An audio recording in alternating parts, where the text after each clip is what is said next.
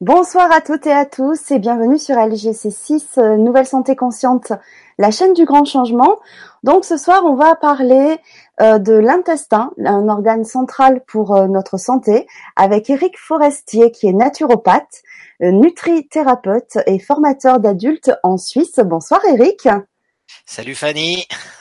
je suis bah, écoute, moi je suis ravie de te retrouver. Alors c'est pas la première fois que tu interviens sur euh, LGC6. Pour ceux qui me rejoignent euh, récemment, vous pouvez revoir les replays des vibra-conférences d'Éric euh, Forestier sur LGC TV ou sur YouTube en tapant Éric Forestier. Et nous avons également fait un atelier ensemble. C'était sur inscription sur les différentes huiles végétales bonnes pour notre santé. Voilà, donc en ce moment, c'est vrai qu'on a beaucoup parlé de tout ce qui est euh, pour le bien-être de notre esprit, euh, de notre mental, avec tout ce qui est énergétique, euh, des soins, des méditations, etc. Et donc aujourd'hui, je sais que c'est un sujet qui te tient à cœur, même si on va parler de l'intestin, mais c'est parce que c'est aussi important de prendre soin de son corps euh, puisque ça fait partie de la santé globale avec les soins, la méditation et tout ce qui euh, est énergétique également. Euh, c'est, ça fait partie de cette globalité de prendre soin de soi.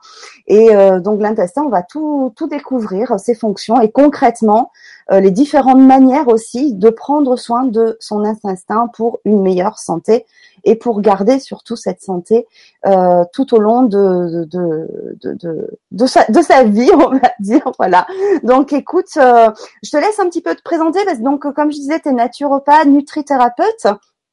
Et tu formes donc aussi en Suisse, euh, mais aussi euh, tu fais des consultations à distance sur sur via Skype. Mhm. Euh, voilà. Donc bah, si tu veux un petit peu te, te présenter et euh, ensuite, bah, parler ben, bien sûr de ce sujet très intéressant. Et n'hésitez surtout pas euh, à poser vos questions à Eric, soit via euh, le forum LGC si vous êtes inscrit, sinon sur le chat YouTube, ça sera beaucoup plus simple. Si vous regardez la vidéo via LGC TV, sous la, la présentation, enfin, dans la présentation, sous la vidéo, vous avez le lien YouTube. Donc cliquez, passez par YouTube pour accéder directement au chat. Et vous avez un, si vous n'avez pas le chat qui se met directement, je sais que j'ai pas mal la question. Euh, vous cliquez sur Top Chat hein, ou Chat en direct, et là vous pouvez euh, du coup accéder au chat et mettre des commentaires ou vos questions. Voilà. Donc on y répondra soit euh, à la fin de la Vibra conférence, soit peut-être tout au long comment ça se présente en fait. On, verra. Euh, voilà, on va improviser euh, pour les questions. en tout cas, on prendra un temps en tous les cas pour répondre à vos questions. Donc, euh, donc voilà, donc heureux d'être là ce soir. Depuis depuis si longtemps donc voilà de revenir sur LGC6 donc je suis Eric Forestier je suis naturopathe en Suisse. Euh, je, je, je, j'ai passé l'année dernière un diplôme fédéral en Suisse, c'est-à-dire que la profession de naturopathe est aujourd'hui reconnue par la, confédération. Donc ça veut dire que il se, il se passe pas mal de choses. Le métier de naturopathe en Suisse est euh, pleinement reconnu et euh, on nous invite à une réelle collaboration avec euh, les autres professionnels de la santé et les professions de médecine. Donc, euh, donc ça, ça augure quand même de, de, de, belles choses en tout cas pour nous en Suisse. Puis j'espère que dans les, on, va un petit peu dans la, la, veine de ce qui se passe euh, en Allemagne déjà depuis euh, un certain temps. Et donc j'espère que dans d'autres pays, notamment la France, euh, bah, les choses vont euh, prendre ce chemin quand même, puisque euh, la, la, la, naturopathie, c'est, c'est une manière de prendre soin de soi, donc une, forme de, de, prévention, et puis c'est aussi une manière de bah, de, de, pouvoir interférer dans, dans les troubles de la santé avant avant que on ait des maladies, et puis quand quand des maladies sont installées, c'est une manière de travailler sur les, les causes, euh, les perturbations de fonction, les, les, les, causes fonctionnelles, on appelle ça, euh, des, des, maladies, ce qui fait que euh, on, on, est dans quelque chose de, j'allais dire, avec des outils parfaitement naturels, on, on envisage des, des problématiques qui sont complètement dynamiques. On envisage des, des, des processus liés à la santé. Donc voilà. Et d'ailleurs, c'est un peu. Je vous invite vraiment d'ailleurs à voir notre Vibra conférence sur la naturopathie qu'on avait fait fait ensemble euh, parce que c'est euh, c'était vraiment intéressant et, et, riche de connaissances que tu as que tu nous as fait partager. Donc je vous invite vraiment à voir en replay. Ok, voilà. Bah, j'irai la voir alors. Donc et puis donc je, je suis aussi euh, nutrithérapeute, c'est-à-dire c'est on pourrait dire c'est une une certaine branche de, de la naturopathie hein, qui en soi peut, peut se suffire à elle-même et qui est comment utiliser euh, l'aliment et les compléments alimentaires euh, ou des compléments de, de, plantes, on va dire de, de plantes et, euh, et de nutriments spécifiques euh, comme des leviers thérapeutiques, comme des comme des médicaments entre guillemets, hein, comme en faisant référence à Hippocrate que l'aliment soit soit ton médicament, de façon à pouvoir interférer dans les dans, bah, dans les problématiques euh, liées à, la santé et au ah dysfonctionnement de la santé. Hein. Donc voilà, donc c'est euh, c'est ça. Et puis effectivement, je suis euh, formateur d'adultes. je propose un certain nombre de, de formations en Suisse dans le cadre d'un institut de formation que j'ai monté qui s'appelle le deuxième cerveau ou pour des écoles de voilà de réflexologie, naturopathie, etc. en, en Suisse. Voilà pour la présentation. Merci. Alors il y a plein de personnes qui nous rejoignent. Il y a euh, Ginette de, de Marignane, des Bouches-du-Rhône. Il y a Frédéric de la Réunion, euh, Jenny euh, du Var, Dominique de la Savoie. Alors c'est bien, c'est sympa de mettre d'où vous venez. J'adore. Ouais, c'est c'est intéressant. Varié, ouais, ouais, ouais. Mm. C'est c'est la magie d'Internet, ça, de. Ouais, ouais. ouais pouvoir être en relation avec euh, tous ces gens de de du, du monde entier en fait. C'est ça. Mm. Donc euh, voilà, donc aujourd'hui on va parler d'intestin, hein, qui, est, un organe central pour la santé. Alors bon, euh, aujourd'hui, on, je dirais dans le monde moderne, on, dans le monde moderne, on redécouvre euh, l'intestin. On en parle beaucoup. Il y a une importante recherche scientifique en médecine. c'est un des éléments centrales de, de, discussion et de recherche. l'intestin, c'est pas neuf. Hein, on en parlait déjà euh, euh, il y a bien longtemps euh, dans les traditions, notamment ayurvédiques hein, en Inde, etc. On, parlait de la santé de l'intestin. On mettait, on disait que quand quand le système digestif fonctionnait correctement, eh ben on avait on avait toutes les chances de son côté pour avoir une bonne santé. Donc ça c'est c'est clair que la ce qu'on observe dans le fonctionnement du système digestif est déjà un repère pour savoir si euh, les choses vont bien euh, au niveau du système digestif. Ça c'est un, premier élément.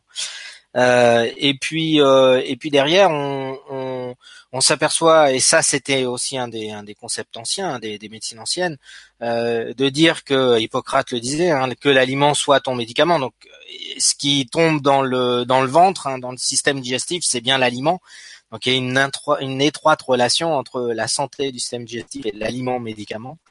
Euh, donc en, médecine ancienne, ben, on considérait que quand on avait un système digestif qui fonctionnait bien, eh bien euh, c'était euh, la santé qui était euh, d'une certaine manière garantie entre guillemets. Hein. Euh, alors, euh, en, Occident, bon, on a une longue, euh, une longue tradition. en France, au début du XXe siècle, il y avait toute la, la, la veine des, des, hygiénistes avec le docteur Paul Carton en tête.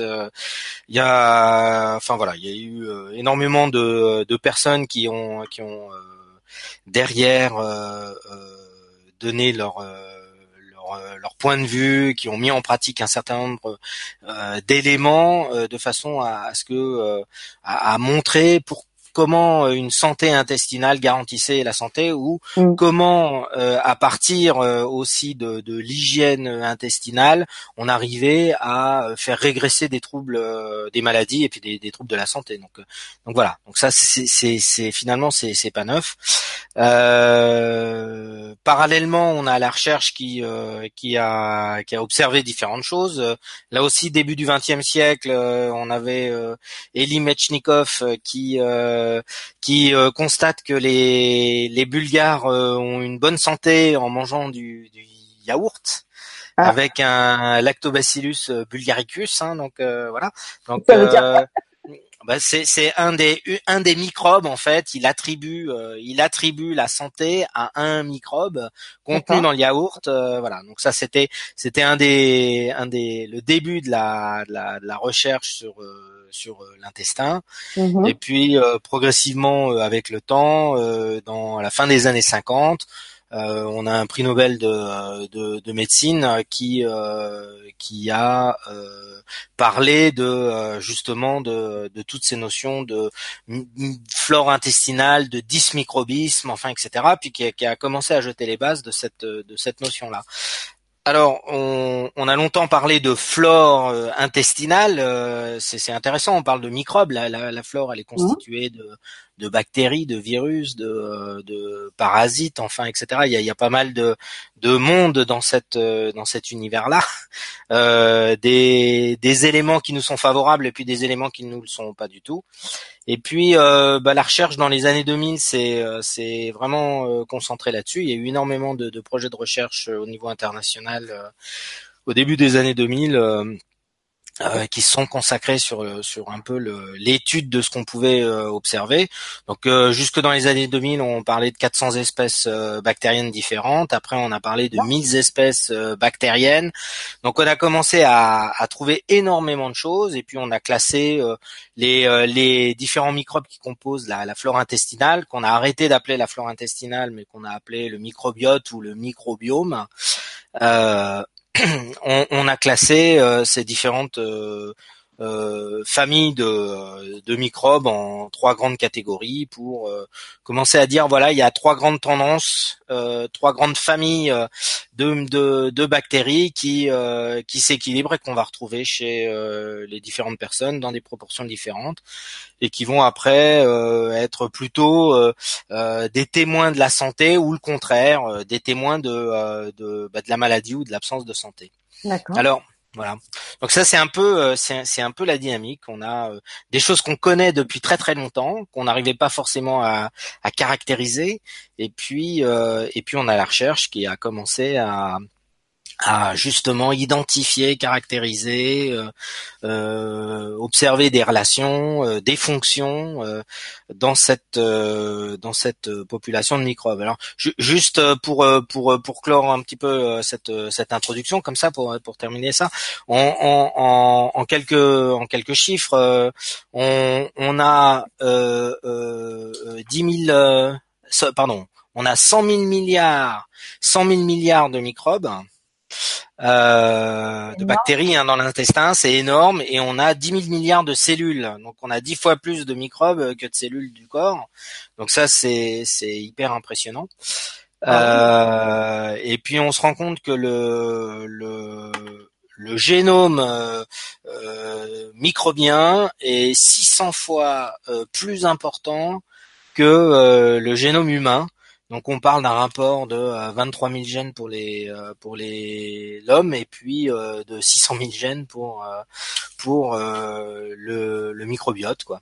Donc donc sont voilà sont sont des choses qui je veux dire nous nous parlent pas forcément, mais mais c'est mais c'est quand même intéressant de pouvoir mentionner l'importance de de cette de ces populations microbiennes qu'on a tous dans le ventre. Oui, c'est important de le savoir. Voilà, donc ça c'est un élément important. Alors aujourd'hui on parle de on parle de microbiote, mais on parle d'écosystème intestinal euh, en particulier.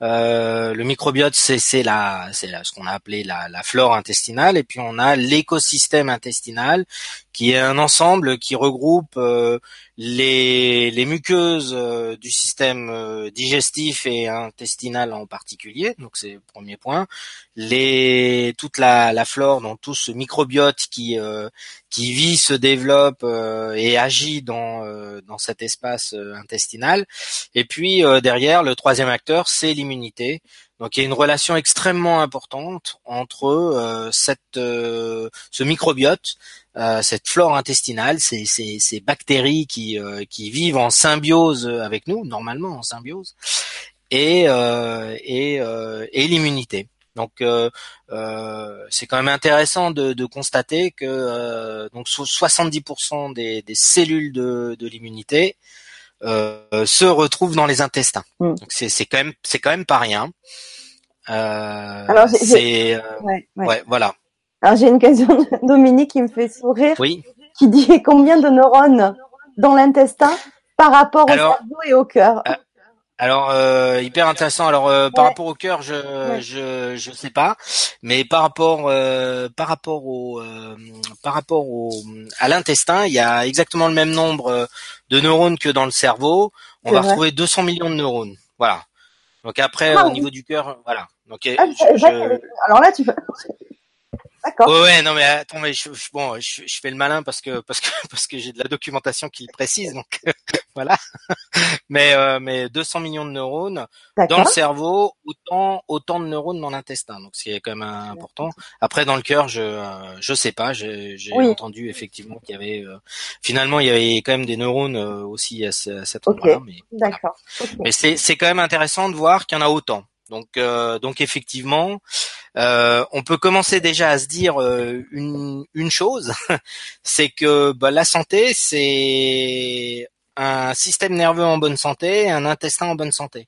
Et puis on retrouve exactement les deux dans le bah, dans le ventre, quoi. Donc, donc finalement, prendre soin de du système digestif et de l'intestin en particulier, c'est euh, euh, aussi prendre soin du, euh, système nerveux.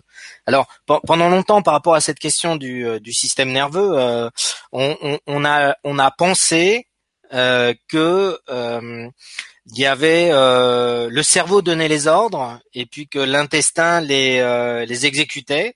Donc on a des voies de commande au niveau du, cerveau et puis euh, des nerfs crâniens et puis on a les informations euh, qui euh, qui après sont répercutées au niveau du système digestif. Donc on a pensé c'était le cerveau qui donnait qui donnait les informations, qui donnait les, les ordres. Euh, on, on, a euh, un certain nombre de, on a des personnes qui ont travaillé euh, sur le système nerveux de l'intestin, qu'on appelle le système nerveux entérique, qui est un système nerveux complètement autonome. Il y a, y a d'ailleurs une des personnes qui s'appelle Michael Gershon qui a écrit un ouvrage qui s'appelle The, The, Second Brain en anglais, hein, qui, qui a décrit tout ce qui se passait à ce niveau-là. Euh, et, euh, et puis euh, à un moment, on s'est on s'est aperçu qu'en fait non, c'était pas le cerveau qui donnait des ordres, et puis euh, mais que plutôt 80% de la communication, elle était ascendante, c'est-à-dire qu'elle montait de l'intestin vers euh, vers le vers le cerveau. Donc ça veut dire qu'il y a une énorme production euh, de messages nerveux dans l'intestin et, et la voie du système nerveux digestif, le nerf vague, est une une voie privilégiée de communication entre l'intestin et le cerveau. Voilà. Donc c'est et puis euh, c'est quand même intéressant. Euh, le, le, le nerf vague, c'est aussi euh, le nerf principal d'un d'une des parties du système nerveux autonome qu'on appelle le système parasympathique. C'est tout le système du repos. Donc là encore une fois, on pourra se dire tiens, il y a quand même un lien entre euh, la, la, capacité à bien se reposer ou la capacité à pouvoir régénérer son, son système du, du repos et, euh, et, euh, et, ce qui se passe dans l'intestin et la capacité à, à avoir une fonction digestive qui, qui fonctionne correctement. Quoi. Donc, en fait, euh, si, si, si, y a ce nerf vagal là, euh, mhm. quand on fait des malaises vagos, Mhm. Bien sûr, c'est lié à ce nerf. Euh, moi, j'en ai fait beaucoup quand j'étais. Euh, euh, et c'est un lien du coup avec le système digestif. c'est en tout cas il y a, une, une, relation très nette. Hein. C'est ce nerf vague. Donc c'est certes dans le malaise vagal, il y a une, une surexpression à un moment dans son, mmh niveau du, nerf vague. Hein. Euh, c'est le nerf vague qui est euh, qui innerve le, système digestif. Donc c'est toutes les commandes du, système digestif. Hein. Avec euh, voilà. Donc c'est c'est quand même c'est c'est quand même intéressant quoi. Bah, c'est intéressant parce que tu te rends compte. Enfin. vous tous qui nous écoutez, je pense qu'on est un peu tous plus ou moins hein, dans ce cas-là, c'est que l'intestin, c'est un organe qu'on ne prend pas compte tu vois, on, il est il est méconnu, on on fait pas attention, tu vois, forcément à à cet organe-là, alors que c'est hyper important, quoi. Donc ouais, c'est hyper passionnant. Tout ce que tu racontes là, c'est passionnant. je dirais comme comme tous les autres organes, effectivement, on les utilise à fond tous les jours, et puis on puis on se pose même pas la question. voilà quoi. Euh, euh, mais, mais effectivement, euh, ce, on, pourrait dire que dans l'activité du système nerveux, mm-hmm. l'activité qui est associée à à la digestion et à l'activité digestive, à l'activité de ce qui se passe dans le dans l'intestin, euh, l'activité du microbiote aussi mhm. euh, a une influence euh, extrêmement importante sur mhm. sur, sur, le système nerveux. Hein, il y a il y a dans dans cette bon, je, je, je, je, reviendrai sur la un peu sur les détails sur la communication, un peu sur ce qui se passe entre l'intestin l'intestin et le cerveau, mais mais effectivement c'est un élément c'est un élément important. Voilà. Donc et je sais pas si ça répond à la à la question de de euh, comment on dit l'auditrice, c'est de la spectatrice. oui, non, parfait. voilà. Alors, euh, on, donc il y a, différentes euh, différentes euh, fonctions au niveau au niveau de, de l'intestin. J'en ai évoqué une tout à l'heure qui est, qui est extrêmement importante c'est euh, tout ce qui va se passer dans l'activité de la flore intestinale euh, et au final euh, la, répercussion que ça va avoir sur sur la, dynamique de santé. C'est-à-dire que il se passe une chose dans l'intestin qui est une chose première. On, on, a un besoin important que la muqueuse soit en bonne santé donc, alors c'est vrai qu'on parle de l'intestin, mais il, faudrait replacer, euh, il faudrait replacer l'intestin un peu dans son, dans sa, dans le système digestif, c'est-à-dire que euh, finalement l'intestin n'est que la est, est, une résultante de ce qui s'est passé plus haut euh, c'est-à-dire au niveau de l'activité de l'estomac, au niveau de la, de la bouche aussi, euh, et, euh, et, des autres des autres organes digestifs. Donc, je, je, vais revenir sur ce que je voulais dire là sur sur l'intestin et l'intégrité des muqueuses et l'immunité et, et, et, la santé de l'intestin. Mais je pense qu'il faut qu'on qu'on qu'on replace un peu cet intestin dans cette dans cette globalité. Ouais. On, dans la recherche sur le sur le microbiote, on a fait bien sûr une recherche sur le, microbiote intestinal, mais on a fait euh, une recherche sur d'autres microbiotes. Et on a cherché euh, finalement euh, l'ensemble des bactéries qui avaient colonisé les autres muqueuses, la muqueuse buccale, la muqueuse pulmonaire, les muqueuses vaginales, etc. Donc là déjà on, on, on sait euh, d'un point de vue euh, euh, microbien, qui a a des, qui a des microbes, des microbiotes dans tous ces espaces-là, et on sait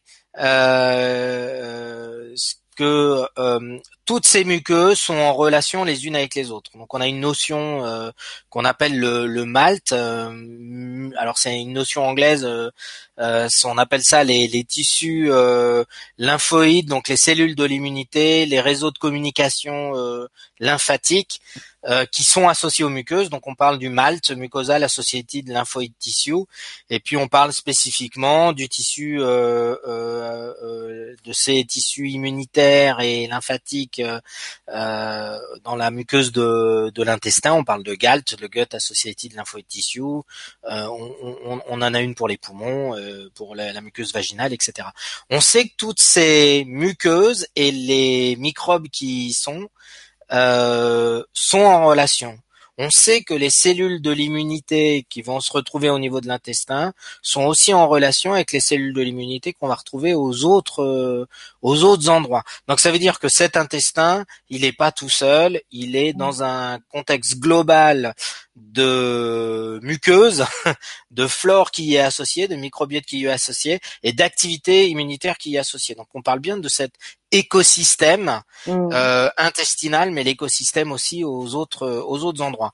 Et pour revenir spécifiquement sur sur le l'activité intestinale, eh bien, le ce qui se passe dans la bouche, le, le la, la l'activité microbienne de la bouche a une influence extrêmement euh, euh, positive ou négative, donc est déterminante sur euh, ce qui va se passer plus bas. Donc on va avoir des influences au niveau de l'estomac. Alors on se dit l'estomac, il y a de l'acide chlorhydrique, euh, mhm. il est euh, parfaitement désinfecté.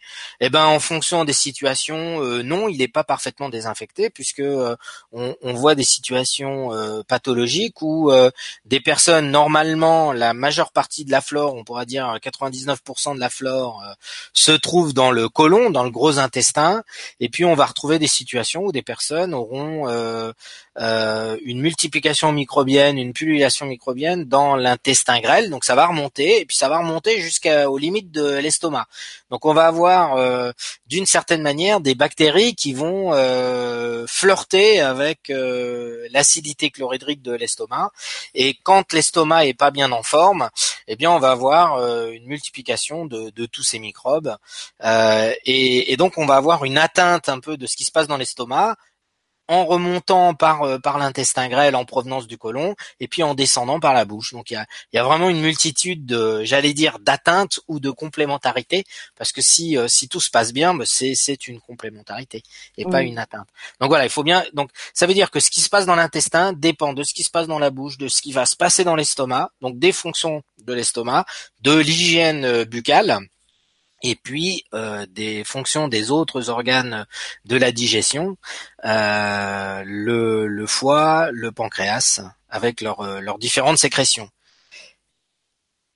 On, pourrait dire que si la digestion se passe bien, le microbiote va bénéficier de ce qui est naturellement indigeste, c'est-à-dire un grand nombre de fibres, et il va se nourrir de ça et il va réussir à se développer et à entretenir sa bonne santé. Donc ça, c'est la figure, euh, je dirais, idéale de l'activité microbienne euh, intestinale. Et si la digestion se passe pas bien, on va se retrouver avec euh, des aliments de trop grosse taille, mhm. donc improprement digérés, qui vont se retrouver dans l'intestin. Et alors là, ça va être le festin des microbes qui euh, qui vont faire cette activité de digestion que euh, l'hôte, donc l'humain, euh, aurait dû faire et qu'il n'a pas fait. Donc ça veut dire que là on, on, on, perçoit bien en, quelle mesure ce qui se trouve dans l'intestin dépend et la, et la qualité de ce qui s'y retrouve est, est complètement intimement liée à la manière dont on a digéré.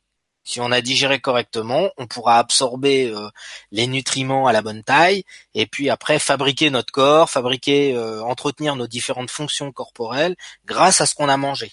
Hein.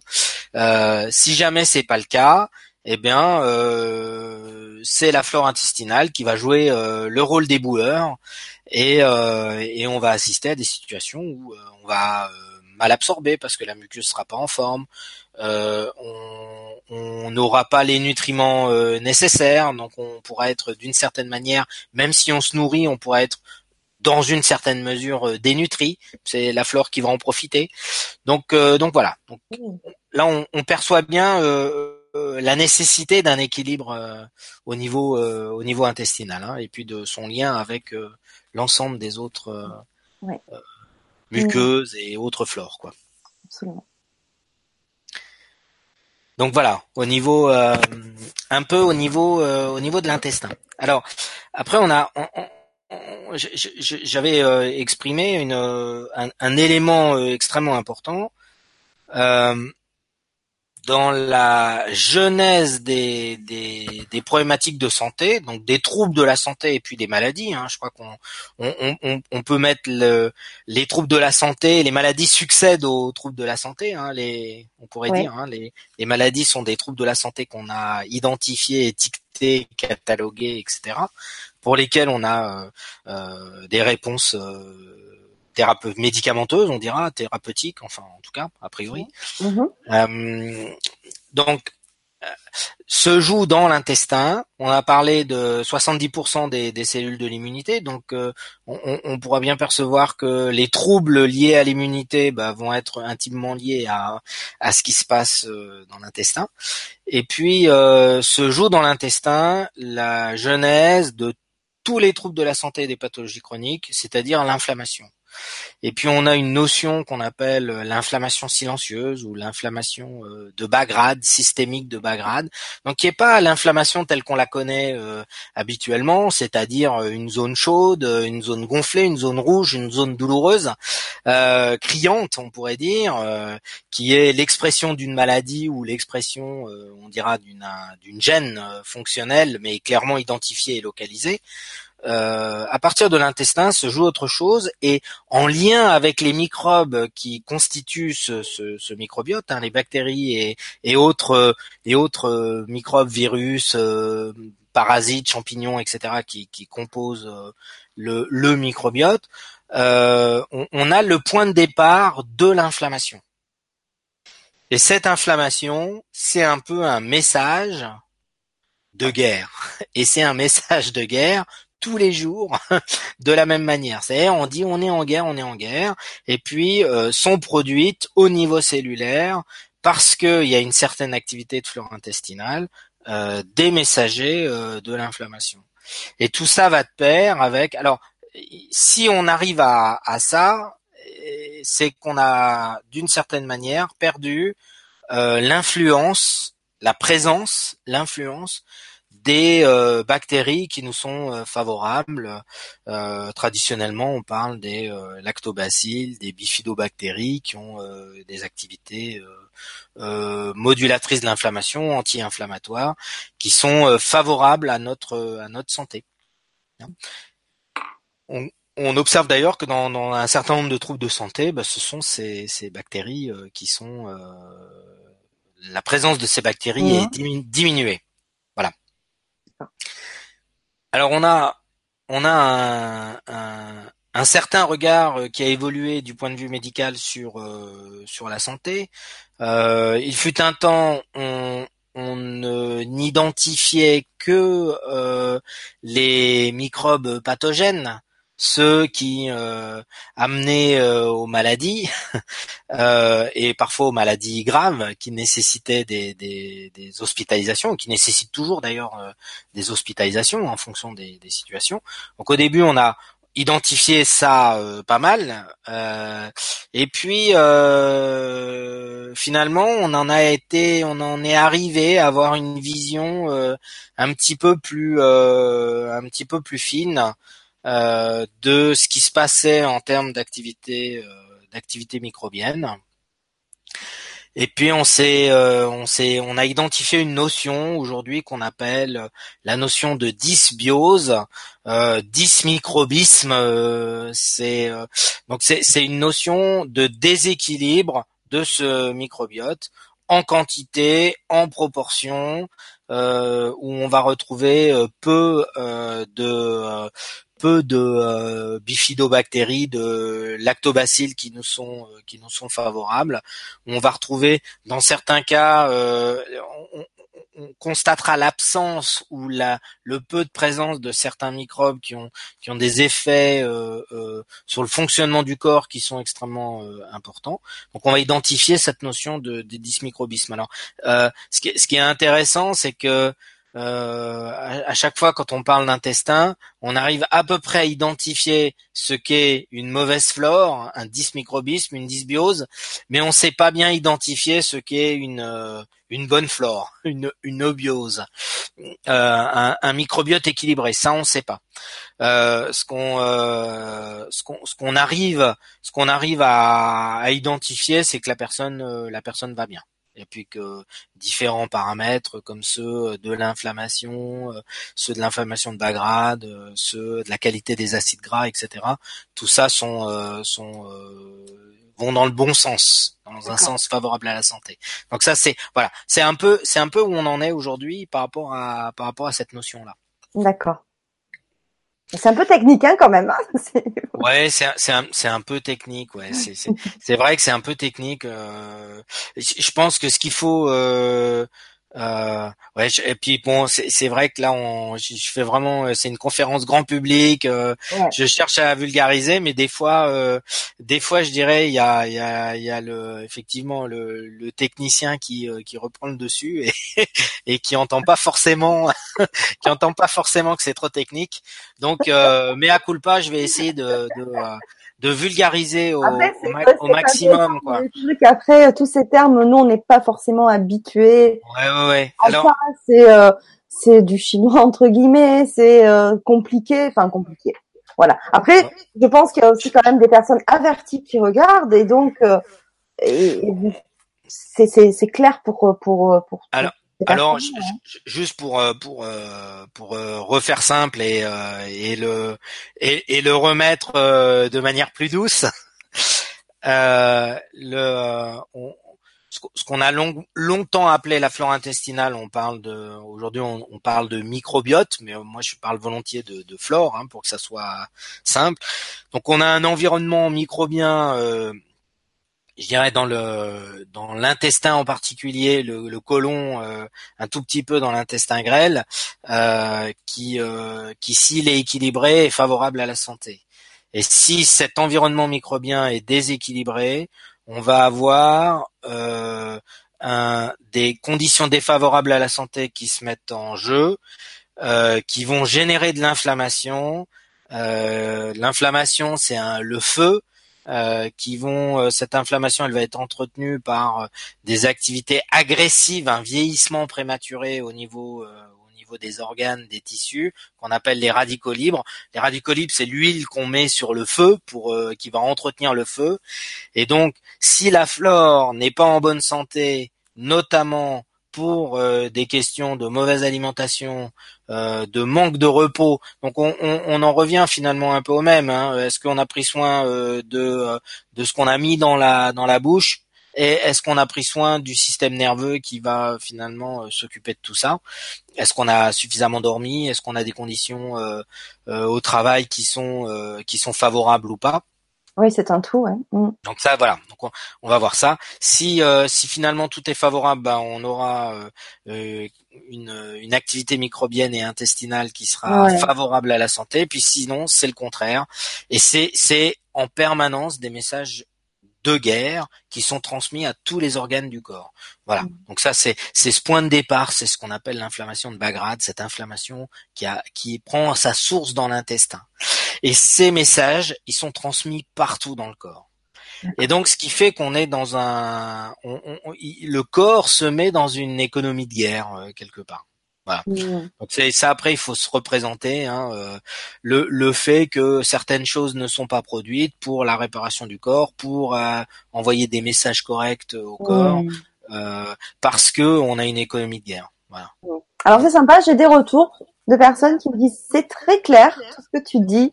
D'accord. Et qu'il n'y a rien et il y a rien de compliqué. Alors c'est parfait. D'accord. Ok. Bon en tout cas moi je, je l'idée c'est voilà si, si jamais hein, il y a besoin de, de faire des choses plus euh, plus de, oui ou de revenir sur des choses euh, voilà. voilà même si quelqu'un n'a pas compris bah je de poser la question et puis après Bien je, sûr je peux euh, y répondre d'une autre manière. Donc je, je dirais pas deux fois de la même manière. J'essaierai de faire euh, d'être euh, d'être intelligible en tout cas. C'est parfait. On, on, on, pourrait prendre un exemple. Il y, y, a beaucoup de personnes, par exemple, qui qui n'assimilent pas le faire, qui fixent pas le faire. On dit qui fixent pas le faire. Donc mmh. et ça, c'est directement en lien avec une problématique, une problématique intestinale importante, c'est-à-dire que euh, le l'assimilation et la fixation du fer vont dépendre d'abord de la qualité de la flore intestinale. Donc il y a certains microbes qui vont favoriser euh, l'absorption du fer et après la fixation du fer, c'est-à-dire le fait le, stockage du fer aux bons endroits, hein, notamment euh, notamment dans le foie, on a d'énormes réserves de fer à cet endroit-là. Euh, c'est un grand passage de sang, hein, le, foie. Euh, et puis le, la deuxième chose, c'est que le, le, fer et la manière dont on l'absorbe et la manière dont on va le stocker après, notamment dans le foie, vont dépendre de la problématique de l'inflammation. Et ça, ça va dépendre de l'intestin. Donc là, on va voir, on voit qu'il y a une, il y a ce, cet intestin, il est extrêmement, euh, extrêmement important. Dans, par exemple, dans, dans, un certain nombre de troubles hormonaux, euh, on parle beaucoup euh, des cancers hormonodépendants, comme notamment le, cancer du sein. On, on, on, a une implication en excès de, certaines hormones féminines, notamment les oestrogènes. Donc il y, a plein de raisons pour lesquelles euh, on en a en excès, euh, notamment euh, l'invasion de produits chimiques qui ont une activité de type hormonal. On parle des on parle des perturbateurs endocriniens. Tout le monde a entendu parler de ça hein, dans les matières plastiques, dans les dans les cosmétiques, enfin etc. Donc ça, on va avoir une, une un apport euh, d'activité comme des hormones. Euh, et donc euh, le, le, foie va, va transformer toutes ces hormones. Donc le foie, c'est une grande, c'est la couturière dans l'organisme. Il fait, il défait. il est, il est parfaitement central. Et alors, ce qui, ce qui est quand même intéressant, c'est de, de, savoir que si l'intestin est le premier rempart de ce qui, ce qu'on a mis dans la bouche, c'est le premier rempart, le premier filtre. Le foie, c'est le deuxième filtre. Il y a un lien direct entre ce qui est dans les intestins, qui vient dans la circulation sanguine, et tout de suite après, c'est mmh. le foie euh, qui est le deuxième barrage, le deuxième filtre. Et alors, ce qui est, ce qui est, ce qui est, donc là, on a, on a déjà une première relation entre l'intestin et le foie. Dans... Ouais, il y a, y a Pascal qui, qui demande à ne faire. D'où ça, ça, qui demande sur j'ai ça s'il y a trop de, de fer, au contraire. Ah. Euh, alors, s'il y a trop de fer, euh, on, peut avoir une, une je dirais une, une problématique euh, euh, génétique. Hein. Il y, a, y, a une, y a une maladie qu'on appelle l'hémochromatose, qui fait qu'on on accumule on accumule le fer euh, dans l'organisme. Donc là, il y a une et ça c'est effectivement c'est euh, c'est extrêmement toxique. Après euh, après on peut le les réserves de fer augmentent avec avec l'inflammation. C'est-à-dire que quand on alors c'est c'est il y a un truc qui est j'allais dire un truc qui est paradoxal, c'est-à-dire que le fer, quand il y a de l'inflammation, il n'est pas absorbé. Donc on peut avoir des problématiques de manque de fer parce qu'on est en état inflammatoire chronique. Et ça, la, la, le point de départ de l'inflammation chronique, c'est la santé de l'intestin, mm-hmm. la flore, le microbiote et les muqueuses. Donc si on manque de fer, bah, c'est une origine de, de l'intestin. Et puis si on a trop de fer, c'est un témoin aussi de l'inflammation. C'est-à-dire que mhm. parce que le, le, le, corps verrouille les portes. Donc il verrouille la porte d'entrée, donc le fer peut pas rentrer. Donc chez les gens qui vont être en carence chronique en fer, bah, le fer va pas pouvoir être assimilé. Donc mhm. ce qui fait qu'on aura des situations où on n'aura pas assez de fer. Puis on mhm. va avoir des situations donc fonctionnelles. Je parle pas de maladie, hein, euh, des situations fonctionnelles où le fer, il va être séquestré euh, dans les cellules euh, qui stockent le fer, notamment le foie. Euh, et on va avoir des augmentations de valeur de réserve de fer, donc on va avoir une augmentation euh, de cette valeur de fer. Donc ça veut dire que là on a un témoin de l'inflammation. On va on va retrouver euh, ce type de problématique quand il y a des, infections microbiennes, mais sans infection microbienne, on, retrouvera ce type de problématique. Donc on a des problématiques génétiques, on aura des problématiques aussi le fer. Il y en a énormément dans les muscles. Hein. Il y en a le, le en fait hein, le, le, le, fer c'est c'est le pigment rouge euh, du sang hein, donc euh, donc nos, nos muscles ils sont euh, chargés en chargés en fer. Euh, quand on a des destructions accrues hein, du tissu musculaire des muscles, on a une libération d'une d'une protéine qui est qui est aussi toxique qui qui contient du du fer quoi. D'accord. Voilà, donc ça, ça peut être aussi après des, des raisons pour lesquelles le, fer s'accumule dans l'organisme. Bah, il, peut y en avoir euh, un certain nombre. Voilà, je, ne sais pas si ça apporte, ça apporte des pistes de réflexion à. À Pascal, oui, Pascal, dit oui, ok, je comprends, merci. Oui, foi fragile. Hmm. De toute façon, il est, euh, il est au centre de, il est au centre de ça. Euh, la problématique du fer, il faut penser, il faut penser au foie. D'accord. Ça c'est sûr. Et puis, et puis, alors, ce qui, ce qui est intéressant, c'est que bah, dans l'approche, euh, j'allais dire médicale euh, classique, le foie, on peut constater qu'il est malade. On constate, euh, on constate rarement, je dirais, dans l'approche strictement classique, qu'il est dysfonctionnel. Donc on constate qu'il est que son ces structures peuvent être euh, atteintes. Euh, parfois on se pose des questions euh, en fonction des valeurs de des examens qui ont été faits. mais sinon on se pose pas la question de comment fonctionne le foie. On dit il fonctionne.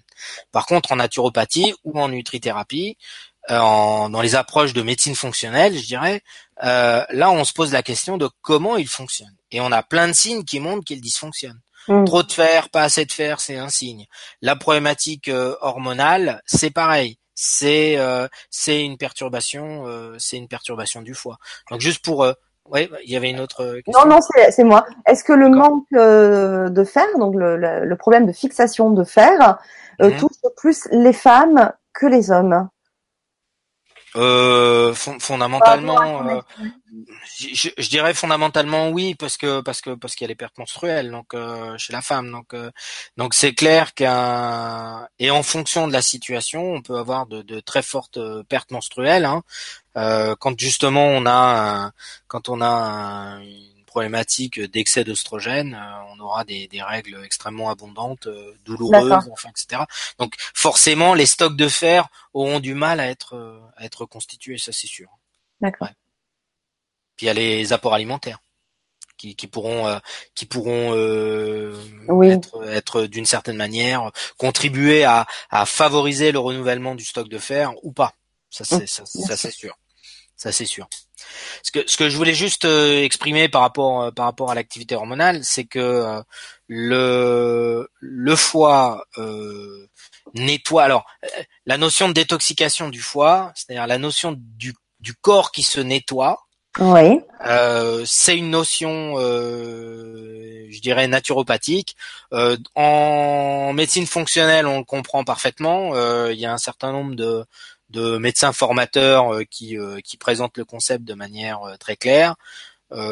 j'ai entendu un certain nombre de, commentaires de, médecins, je dirais classiques, hein, dans la, vision très classique orthodoxe de la médecine. la, la, notion de détoxication, on dit que c'est une notion qui n'existe pas, qui est pas prouvée, enfin, etc. Par contre, que le foie transforme des médicaments, ça on sait exactement, mais que le foie puisse nettoyer le corps, ça on n'accepte pas cette notion-là. Pourtant, c'est une réalité. Quand on met en œuvre un certain nombre de moyens de nettoyage du corps, on constate bien l'effet euh, favorable sur la santé. Et donc le foie, lui, va euh, transformer les hormones et puis éliminer les hormones euh, qui auront été utilisées, les hormones en excès, etc. Si on a une flore intestinale qui est défavorable, euh, une dysbiose. Donc, euh, imaginons que le travail du foie, c'est de mettre les hormones dans des sacs poubelles. Donc, il met dans deux sacs poubelles. Il y a plusieurs activités. Il met dans deux sacs poubelles. Il envoie ça dans l'intestin en se disant c'est chouette, ça va aller, ça va aller dans les selles. Et eh ben, si la flore est défavorable, donc si on a une dysbiose, il y a une activité microbienne qui va couper les sacs poubelles et remettre les hormones en circulation. Puis les hormones dans l'intestin repassent dans le foie et vont après dans la circulation sanguine et on a euh, progressivement une aggravation euh, de la charge de la charge hormonale. Donc là on voit bien l'implication euh, du foie et de l'intestin, ça forme un, tandem, je dirais, un couple hein, qui est, je dirais d'une certaine manière, inséparable. Ok. Merci. donc voilà. Alors aujourd'hui, on parle beaucoup de qu'est-ce qu'on peut faire avec euh, euh, cette, flore intestinale. on parle beaucoup de notions qu'on appelle des probiotiques, notions de prébiotiques, notions de d'aliments qui vont avoir un impact sur la santé de la flore. Alors ça, ça c'est intéressant de pouvoir de pouvoir en parler. Euh, la, le, premier élément, euh, si on parle de la notion euh, d'aliment, mmh. on va avoir un certain nombre d'aliments comme l'ensemble des fibres, des légumes crus, des légumes cuits. on va avoir les fibres des légumes secs, par exemple toutes les légumineuses, celles des, des oléagineux, euh, on va avoir euh, les amidons qui auront été cuits et refroidis, euh, qui vont servir. on va avoir tout ce qu'on appelle les polyphénols, c'est-à-dire les, les ce qu'on va retrouver dans les épices, les herbes aromatiques, hein, ces pigments des épices et des herbes aromatiques. une, une de ces catégories de, d'éléments colorés, on appelle ça les, les, polyphénols, on appelle ça les tanins aussi. On, ce sont des éléments qui vont venir nourrir la flore intestinale euh, et notamment la par définition même la bonne flore, la flore qui nous est favorable.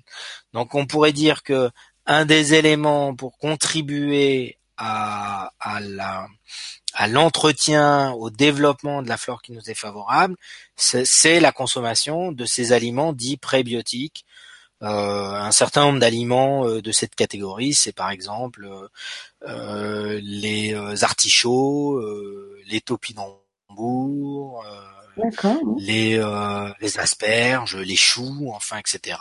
L'oignon, enfin, un, certain nombre, tous les légumes secs sont des effets prébiotiques et les amidons cuits et refroidis. Donc ça c'est c'est intéressant. Donc là on pourrait dire la, la salade de pâtes froide. Euh, c'est un des éléments euh, qui, pourra être euh, avoir une activité euh, favorable sur sur la santé.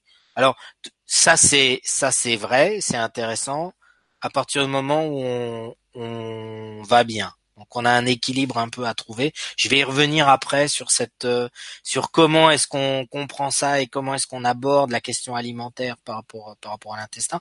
Mais par définition, normalement, tous ces aliments euh, viennent euh, soutenir l'activité de la flore. On a euh, dans le registre, dans le répertoire de l'alimentation santé aussi tous les aliments dits fermentés, lacto-fermentés.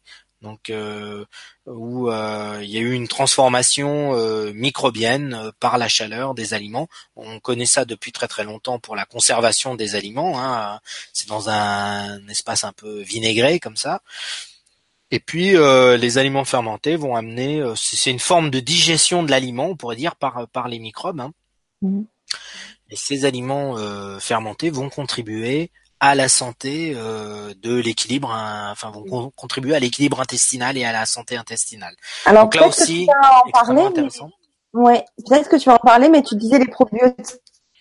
Alors ça, c'est la notion de prébiotiques. D'accord? La notion de la notion de probiotique, c'est la notion de de bactéries. Alors on pourrait dire que l'aliment lactofermenté, on, on est on n'est pas loin de la notion de probiotique, euh, qui est euh, qui est une euh, une notion de on dira de, de microbes, de flore, microbes vivants ou revivifiables. Euh, qu'on va euh, prendre de l'extérieur. Donc ce sont des, des, spécialités de compléments alimentaires qu'on va euh, qu'on va utiliser pour pour favoriser contribuer à l'équilibre l'équilibre microbien. Voilà.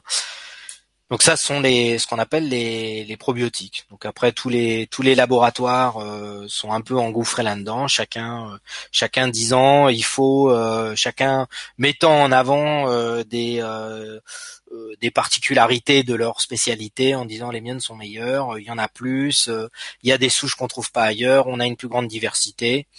voilà. Donc après les labos font un peu le j'allais dire euh, concurrence sur euh, sur ce sujet-là. On pourrait dire que si on, on souhaite choisir une solution euh, de probiotique pour contribuer à l'équilibre intestinal, je, je, je, pense qu'il faut aller la chercher chez les labos qui ont un peu pignon sur rue, parce que parce que c'est les, les solutions sont généralement plutôt plutôt bien pensées. Donc voilà, si, si, on souhaite si on souhaite s'orienter vers vers ce type ce type de solution là. D'accord. Alors, euh, donc il y a, y a, énormément de littérature sur ces probiotiques. Euh, Aujourd'hui, on dans les troubles de la flore intestinale en lien avec euh, euh différents types de, de, perturbations de la santé, euh, la tension artérielle, euh, le, les problématiques de diabète, enfin, etc.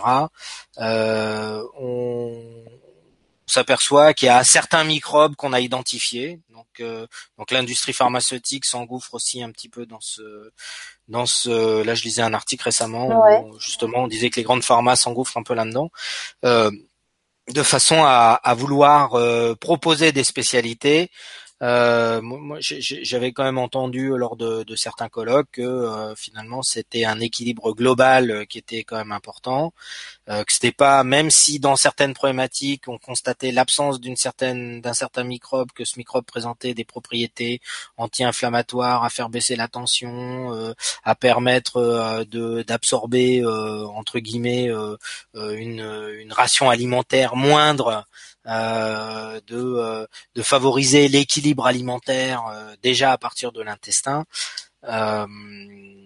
ce qui est important, c'est pas une souche, mais c'est un environnement. Donc c'est plus complexe qu'il n'y paraît, ou que ce que ce que j'ai lu, l'industrie pharmaceutique souhaite produire tel ou tel microbe en disant c'est celui-là qu'il vous manque, donc c'est prenez celui-là. Voilà. C'est on, on, est plus dans quelque chose de global.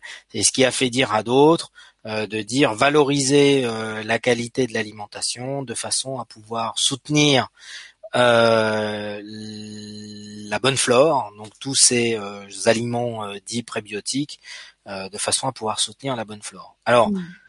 tout ça, c'est ce sont effectivement des, des, vraies études, sont des, des, des vraies choses, mais il y a il y a quand même quelque chose qui moi je vois dans ma pratique il y a quand même quelque chose qui qui qui force à se questionner euh, qui est est-ce que euh, forcément si on consomme euh, ces bactéries vivantes si on consomme tous ces aliments qui qui en, par nature sont favorables à l'équilibre microbien euh, est-ce qu'on va forcément, euh, est-ce qu'on va forcément aller mieux? Alors la question ou l'enjeu, on pourrait dire, euh, et moi je le, vois comme ça, et puis c'est, que finalement, quand on va pas bien et qu'on se met à consommer, on se dit tiens, ah, il me manque tel ou tel type d'aliment, j'ai lu que ça c'était favorable, euh, le chou, les légumineuses, euh, les artichauts, euh, les topinambours, c'est vrai, en tout ça en valeur absolue, par nature, c'est intéressant. On sait qu'il y a une influence positive sur l'équilibre intestinal. et puis qu'on se dit qu'on va consommer tout ça, et puis on n'est pas bien du tout, et c'est même encore pire, et puis on ballonne, et etc. Et oui. Oui. et qu'est-ce qu'on fait? Alors, il y a, un certain nombre d'aliments qui sont ces aliments euh, prébiotiques qu'on appelle les FODMAP, F-O-D-M-A-P. Euh, c'est un acronyme pour euh, dire que ce sont des aliments qui sont fermentescibles, donc qui sont rapidement transformés par la flore intestinale et vont produire un certain nombre de, de gaz derrière. et donc il y a les partisans des FODMAP et des prébiotiques qui disent il faut les consommer, c'est important. Et puis on a ceux qui disent non, non, il faut surtout pas les consommer parce que vous allez aggraver des situations de, ballonnement, des situations où au niveau digestif on va pas être bien. Puis derrière cette situation où au niveau digestif on n'est pas bien, on peut avoir euh, des maladies euh, inflammatoires de l'intestin, on peut avoir euh, d'autres types de maladies puisque c'est la condition intestinale et l'inflammation qui se joue dans l'intestin. Hum qui sont l'élément premier d'autres pathologies. des pathologies articulaires, euh, des troubles, des troubles psychiques, de la dépression, du déficit d'attention, de l'autisme. Donc, on, a énormément des, les, des troubles cardiovasculaires, des troubles métaboliques comme le diabète, etc. qui, qui ont pour point de départ cet intestin, les maladies auto-immunes, euh, là où on dit euh, l'immunité euh, est complètement folle, il faut la faire taire.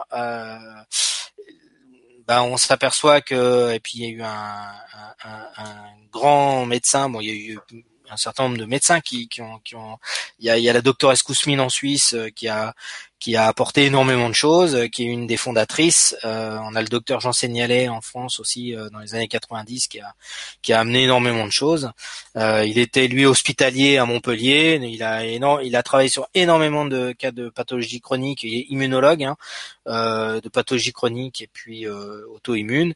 Et il a montré que dans, dans, dans, un ouvrage euh, qui s'appelle l'alimentation ou la troisième médecine. Euh, il a montré comment, euh, comment avec un changement d'alimentation, il, il, arrivait, il a réussi à produire, à avoir des, des résultats et à faire, à calmer, à faire disparaître les, sur le long terme les, les signes de, de pathologie auto-immune.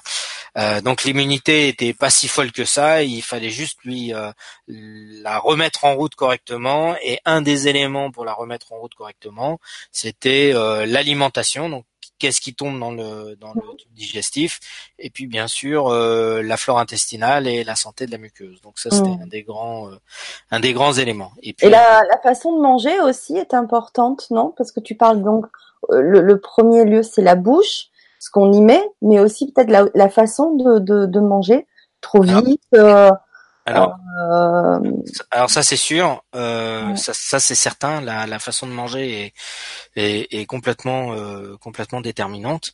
Euh, dans la dans la perturbation euh, dans la perturbation intestinale. Je reviendrai hein, sur la notion de aliment ou pas tout à l'heure. Hein, je reviendrai dessus.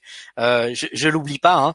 Euh, mais euh, pour pour pour évoquer et bien évidemment que la, la façon de manger est hyper importante. le fait de pouvoir mâcher, de pouvoir insaliver les aliments, même les aliments liquides, de pouvoir leur mettre de la salive dedans pour pour qu'ils soient quand même digérés et pas avalés et pas avalés tout droit.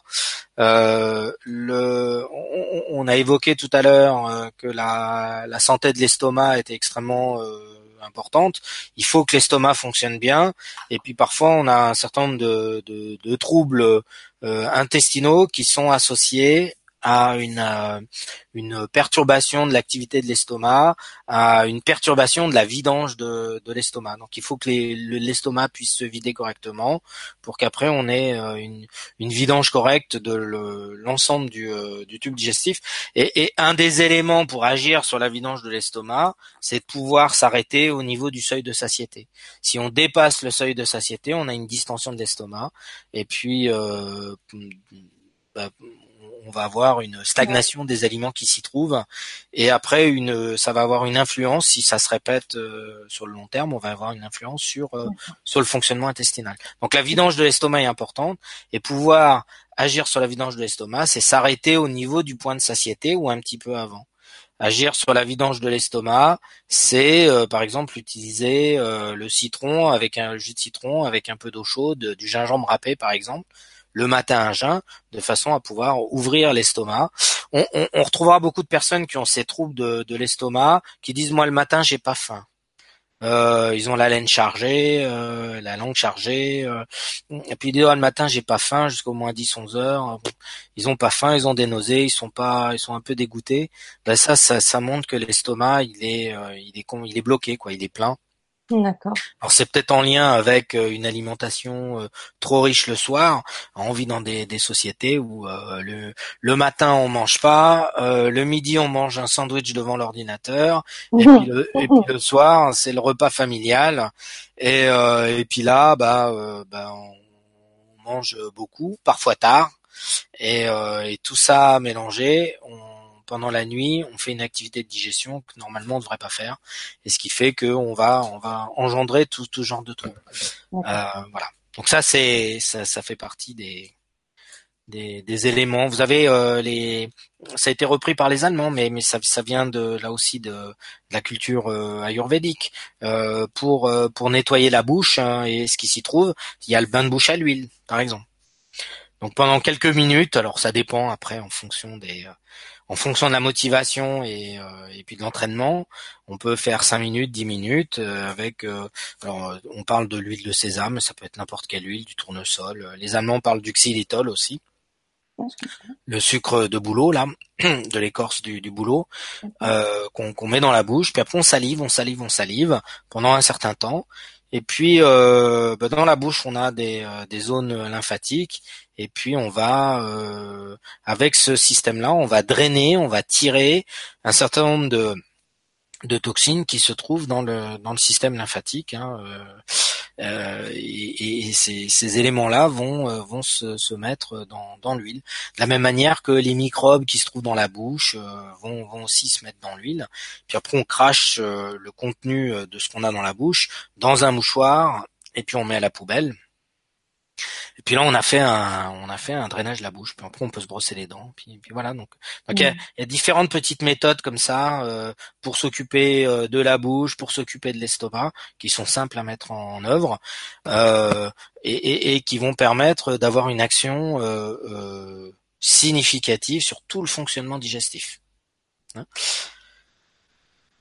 après, on, on euh, de, de, manière très nette, euh, donc on parlait de la, la, mastication, ce que tu ce que tu évoquais, euh, Fanny. Donc, euh, mhm. euh, bien évidemment, prendre le temps de mâcher, ça, ça a énormément de sens. Alors là, c'est un peu, là aussi, c'est un truc qui est complètement qui est complètement barge. La, la, la mastication, c'est un réflexe conditionné. Donc euh, pour pouvoir euh, se déconditionner, il nous faudra euh, quelques mois, on peut même parler de 4 à 6 mois, de façon à, à pouvoir reconditionner le rythme de mastication. Alors comment est-ce qu'on peut faire? Est-ce qu'on se concentre sur la bouche? Et si on se concentre que sur la bouche, ben on a la nourriture quand elle est descendue trop vite dans l'œsophage, ben on, on, on le sent trop tard, quoi. On se dit ah mince, c'est parti. euh, ce qui est intéressant, c'est de pouvoir mettre l'attention sur l'estomac. Et si on met l'attention sur l'estomac et pas sur la bouche, alors on va, si on va trop vite et que la nourriture tombe improprement mastiquée euh, dans l'œsophage, ça fait mal. On a mis la conscience un peu plus bas et ça fait mal. Donc là, on peut se rendre compte que ah ouais, on s'est raté et qu'à la bouchée d'après, on n'a pas intérêt à se rater parce que si on n'est que sur la bouche, on le sentira pas. On a la conscience n'est pas au niveau de, de l'œsophage. Par contre, si si elle est au niveau de l'estomac, un peu plus bas, eh ben on va on va réussir à ressentir ce qui se passe. Mmh. Ça aussi, c'est des petits trucs pratiques.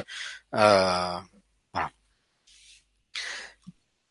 Par rapport à ce que je disais tout à l'heure, donc qu'est-ce qu'on fait? Est-ce que euh, puis, puis, là, ça engendre énormément de, confusion euh, par rapport à qu'est-ce que ça veut dire un aliment santé.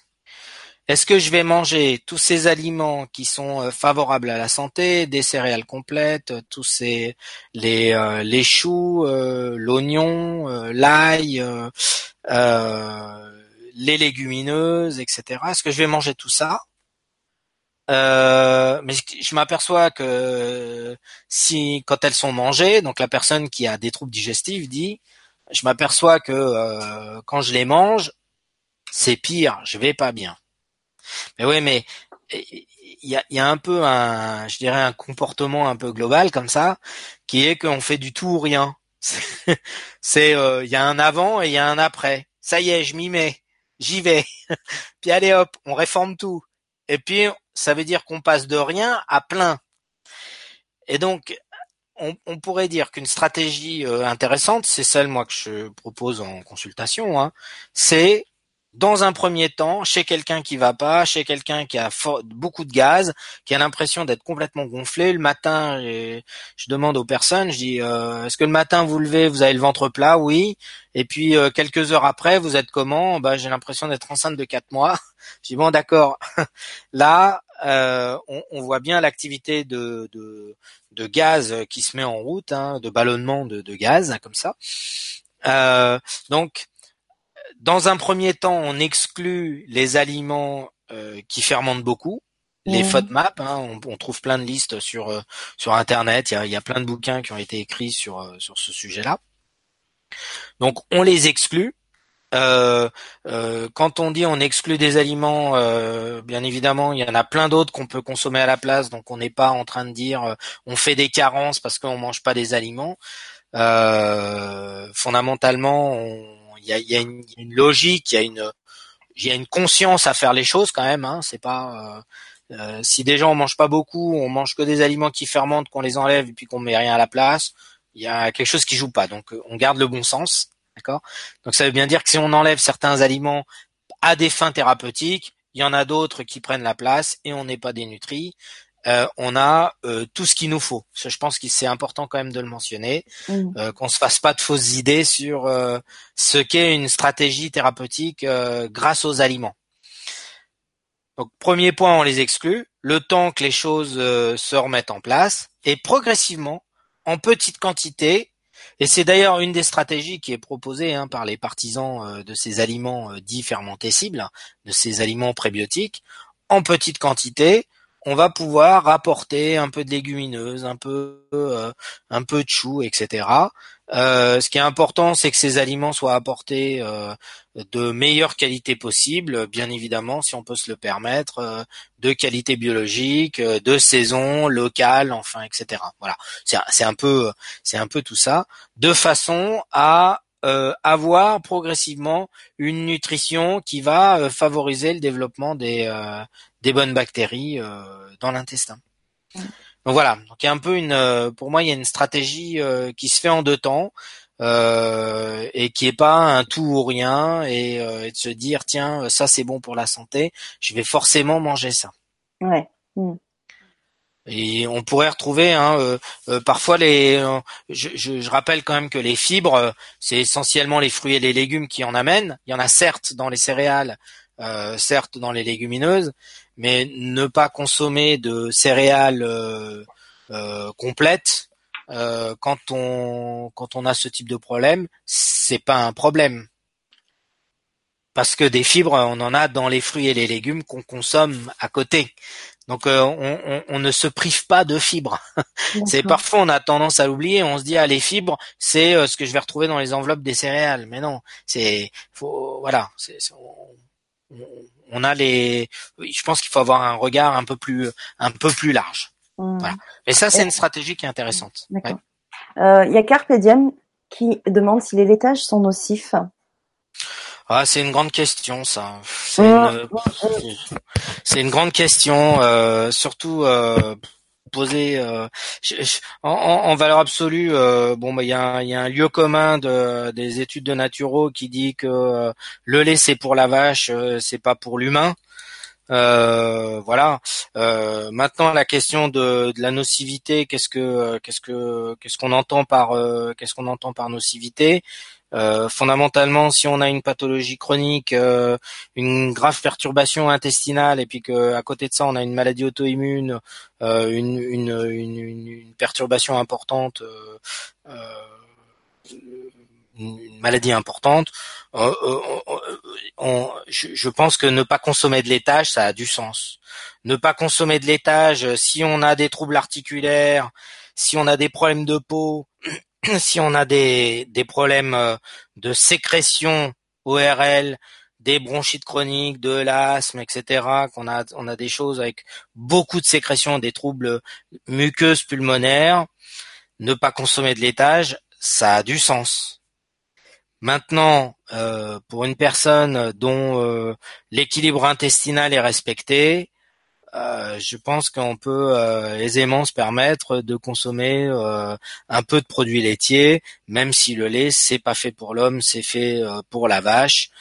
on peut quand même, à titre de dégustation, quand même consommer des, des, produits laitiers.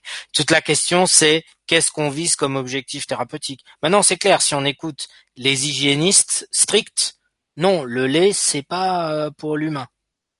Ok? Est-ce que forcément euh, on, va raisonner avec ça? Moi, je, préfère me positionner euh, sur euh, qu'est-ce que vous avez comme problème, quel objectif thérapeutique on, veut atteindre, quels moyens on va mettre en œuvre et quels moyens alimentaires on va mettre en œuvre. Et, la suppression ou la restriction des produits laitiers est un, des moyens pour euh, notamment les troubles de la peau, les troubles euh, de la sphère euh, pulmonaire et ORL et les troubles articulaires. Ça, c'est des grands, c'est des grands jalons. Par contre, quand on va mieux, on peut se permettre d'en réintroduire. Il y a, il y a, il y a certains, euh, il y a certains euh, euh, auteurs hein, qui réintroduisent les produits laitiers dans une forme tout à fait compréhensible par le corps. C'est-à-dire que on prend un lait. Toute la question, c'est aussi, et ça, on en avait parlé quand on avait fait l'atelier sur le gluten. La question, c'est est-ce que c'est un aliment industriel transformé ou est-ce qu'on a un aliment natif qui a été transformé par la nature? Est-ce que le lait, c'est un, lait comme nos grands-parents qu'on est allé chercher à la ferme, euh, qu'on a euh, fait, on les voyait les grands-mères, hein, elles allaient le chercher à la ferme, elles le faisaient chauffer, le lait montait, elle le sortait du feu tout de suite pour, pour euh, tuer une partie des bactéries. Euh, il y avait la peau qui se formait, elles enlevaient la peau et puis elles utilisaient le lait pour faire des yogourts euh, et elles mettaient des ferments lactiques dedans. Il y avait une yaourtière, moi mes parents faisaient comme ça aussi. on, avec une yaourtière là on a un aliment qui, qui se comprend quoi que le que le on, comprend. Euh, le lait on l'a pas cassé dans tous les sens on l'a pas pasteurisé on l'a pas chauffé à hyper haute température. C'est à dire qu'on n'a pas euh, signalé disait hein, les laits UHT c'est des laits qui sont euh, où euh, certains éléments du lait les protéines ont été caramélisées par le sucre du lait et ça, le corps, il comprend pas. Et mmh. pour s'en débarrasser, il crée de l'inflammation. Mmh. Donc, il y a lait et lait, produits laitiers, produits laitiers sur le gluten, c'est pareil. Hein, euh, le pain industriel qui a levé en, en deux secondes là dans le dans le four euh, du relais autoroute, c'est pas le même ou du supermarché, c'est pas le même pain qui a mis euh, plusieurs jours à lever tout seul sans avoir été pétré avec des farines anciennes. C'est pas le même aliment. Donc voilà, Bon, ça c'est c'est mon point de vue, mais mais euh, mais euh, d'autres auront des points de vue beaucoup plus euh, restrictifs. Personnellement, je ne raisonne pas avec ça. Voilà. Et encore une fois, si on veut, même si les protéines, c'est-à-dire que les les éléments de structure de l'aliment sont les mêmes chez la vache, chez la brebis ou chez la chèvre, on s'aperçoit que certaines personnes tolèrent mieux la chèvre ou la brebis. Donc ça peut être ça peut être des choix de fromage euh, pour euh, pour pour respecter sa propre tolérance individuelle, par exemple. Hein voilà. Merci. Je je t'en prie. Je sais pas si ça apporte la réponse. Oui. Euh, en tout cas, voilà. Alors, on a on a parlé de ces euh, de l'importance de l'intestin, de l'importance de la relation de l'intestin avec les autres muqueuses, l'ORL, les poumons, les muqueuses vaginales. Il y a une communication au niveau de l'immunité, une communication au niveau des activités euh, microbiennes. Euh, on a un peu évoqué comment, euh, comment au niveau alimentaire on pouvait s'occuper de l'équilibre de l'estomac, de l'équilibre de la bouche, au niveau, j'allais dire hygiénique et puis, puis voilà, et alimentaire. Euh, au niveau de la flore, ce qu'on pouvait faire. Il euh, y, a, y, a, y, a, un autre moyen que j'aime assez bien euh, pour pour travailler sur un intestin qui est qui est qui est pas qui est pas onéreux du tout. C'est euh, bah, une vidange de l'intestin, donc ça, ça peut être fait. Euh. Les, les Indiens faisaient euh, dans, le yoga et puis, euh, alors, je, je, connais très mal, je sais pas si ça se faisait exactement en médecine ayurvédique, mais en tout cas dans le yoga, ils faisaient ça. c'est le grand nettoyage ayurvédique, le grand nettoyage de l'intestin, le Prakshalana. Et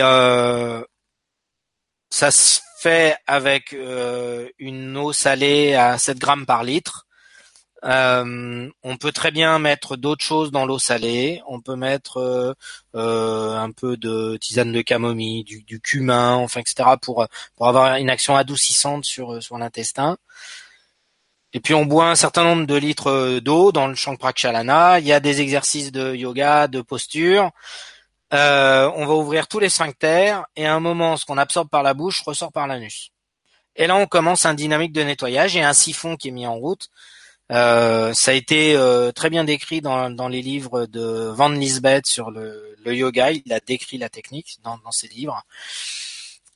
Et, et après, on prend, une fois que le siphon est amorcé, alors peut-être qu'on a bu euh, euh, deux, trois, deux litres d'eau peut-être pour amorcer le siphon, ou un litre et demi pour amorcer le siphon.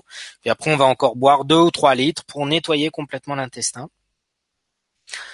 Euh, alors là, il vaut mieux qu'il fasse à peu près doux, euh, que euh, que on fasse ça euh, ou chez soi ou en forêt. Euh, on peut faire ça avec des copains, on rigole bien. c'est le retour à l'ambiance pipi caca.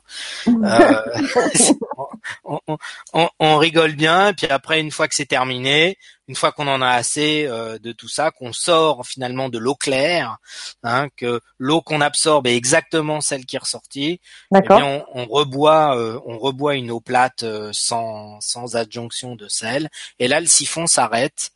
Et euh... c'est pas fatigant, ça fatigue pas le, le...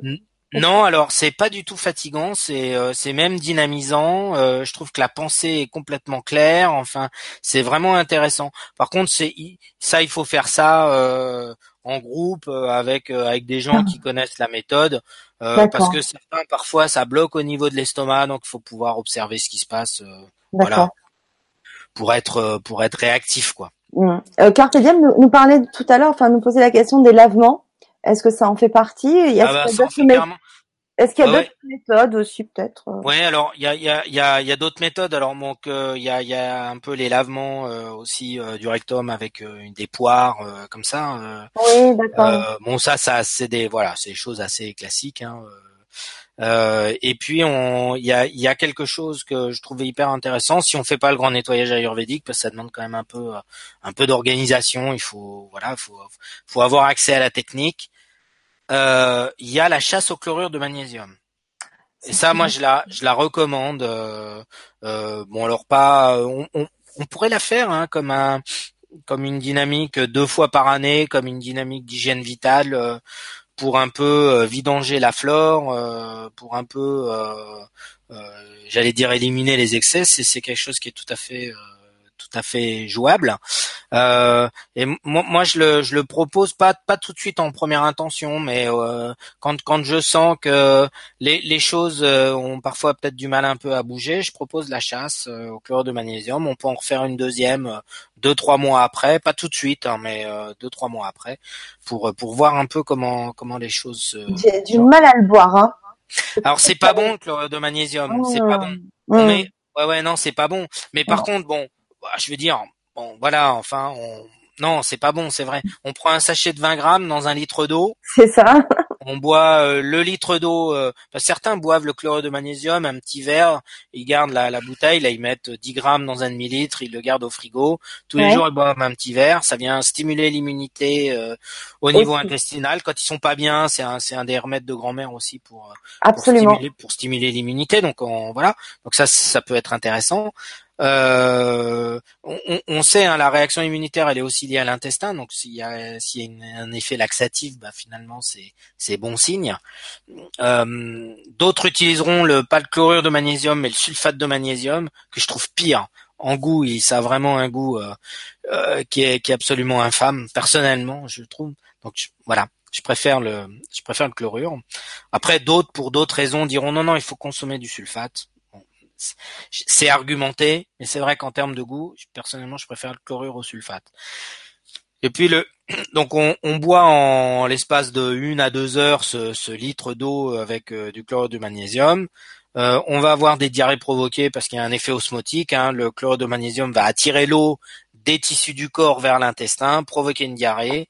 Avec cette diarrhée, on va, euh, on va se, se vidanger. Mmh. Et euh, dans l'après-midi, quand les diarrhées s'arrêtent ou en fin, de journée, quand les diarrhées s'arrêtent, on reboit de l'eau claire sans chlorure de magnésium et là, euh, je, propose à l'instar de ce que ce qui était proposé dans le grand nettoyage ayurvédique, dans le Champrakshanana, il proposait un bol de riz blanc avec du ghee, donc le beurre clarifié. Hein. Alors, si on si on n'a pas de ghee ou si on on veut pas faire de ghee, euh, on a qu'à mettre une huile végétale de bonne qualité, hein, euh, ça, ça, ça, fera aussi l'affaire. Mais le ghee a, a, a quelque chose de, de particulier.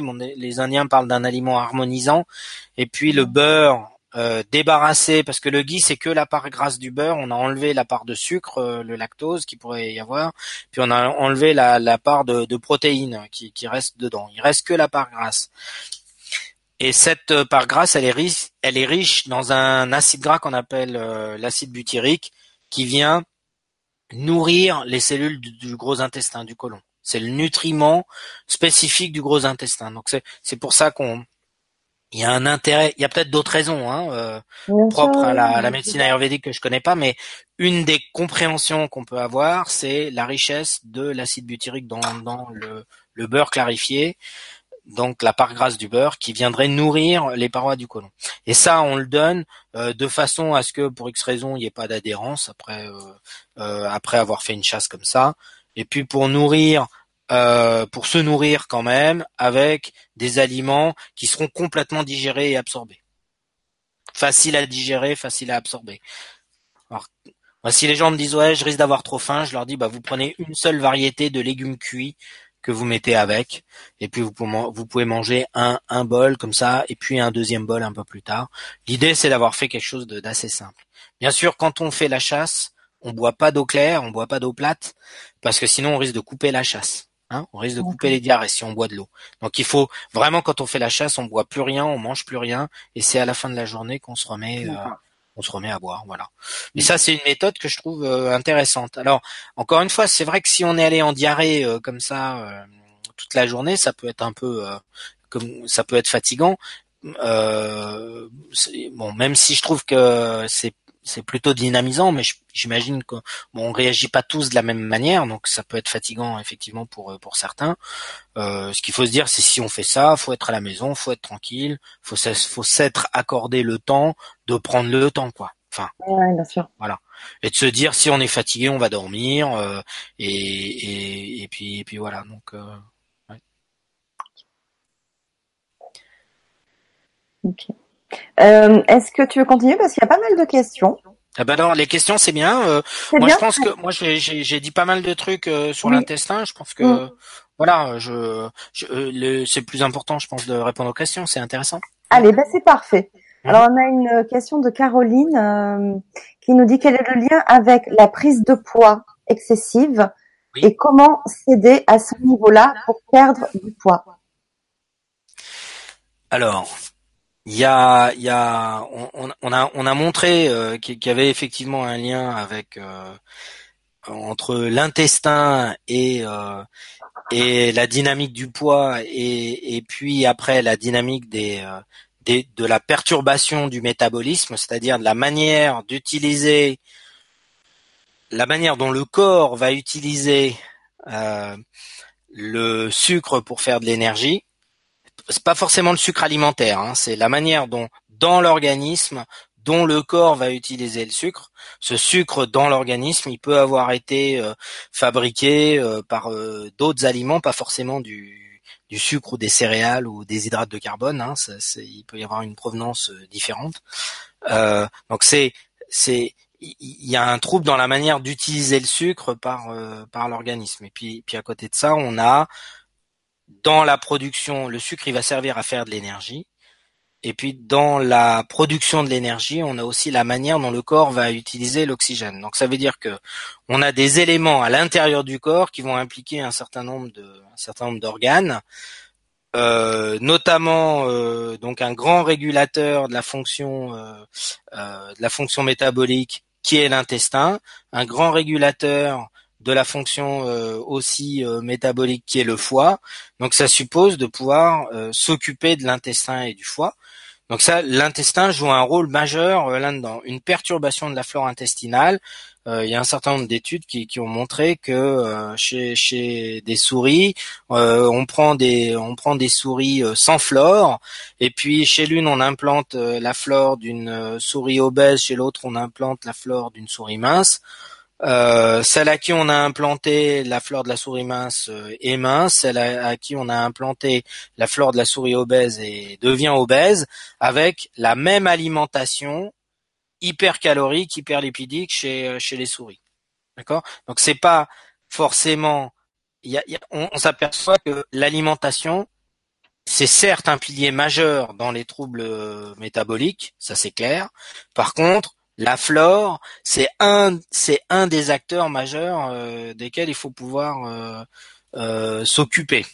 Mmh. Alors, alors il y a, y a des laboratoires qui proposent certains types de probiotiques spécifiques pour ça.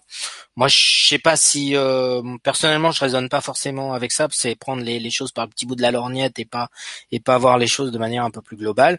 Donc forcément, il faut une, une forcément dans la dynamique euh, du poids, il y a, y, a, y a à se poser la question de euh, comment est-ce que on va manger, à quelle heure on va manger certains types d'aliments.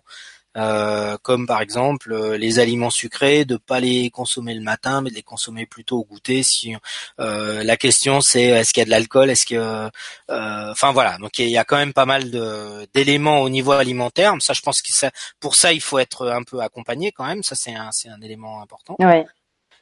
Et puis, je sais pas si tu voulais ajouter quelque chose. Non, je voulais ça. Du coup, si je comprends bien, t'es pas forcément pour les probiotiques que l'on vend par, enfin, par les laboratoires Non, toi c'est. Alors, moi je, dirais, euh, je, bon, je, je, suis pas, euh, comment dire, je, on va, je vais remettre les, on va remettre les choses bout à bout. Euh, j'ai une éducation qui a fait que, donc c'est-à-dire une, une, la manière dont j'ai appris, qui a fait que euh, on, m'a pas orienté vers les probiotiques.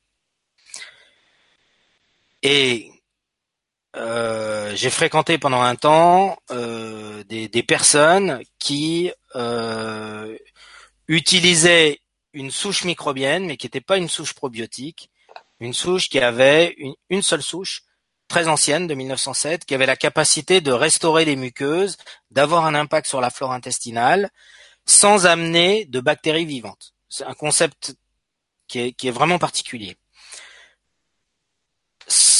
Donc j'ai pris l'habitude d'utiliser des remèdes intestinaux, mais qui n'étaient pas au sens stricto sensu des probiotiques des bactéries vivantes.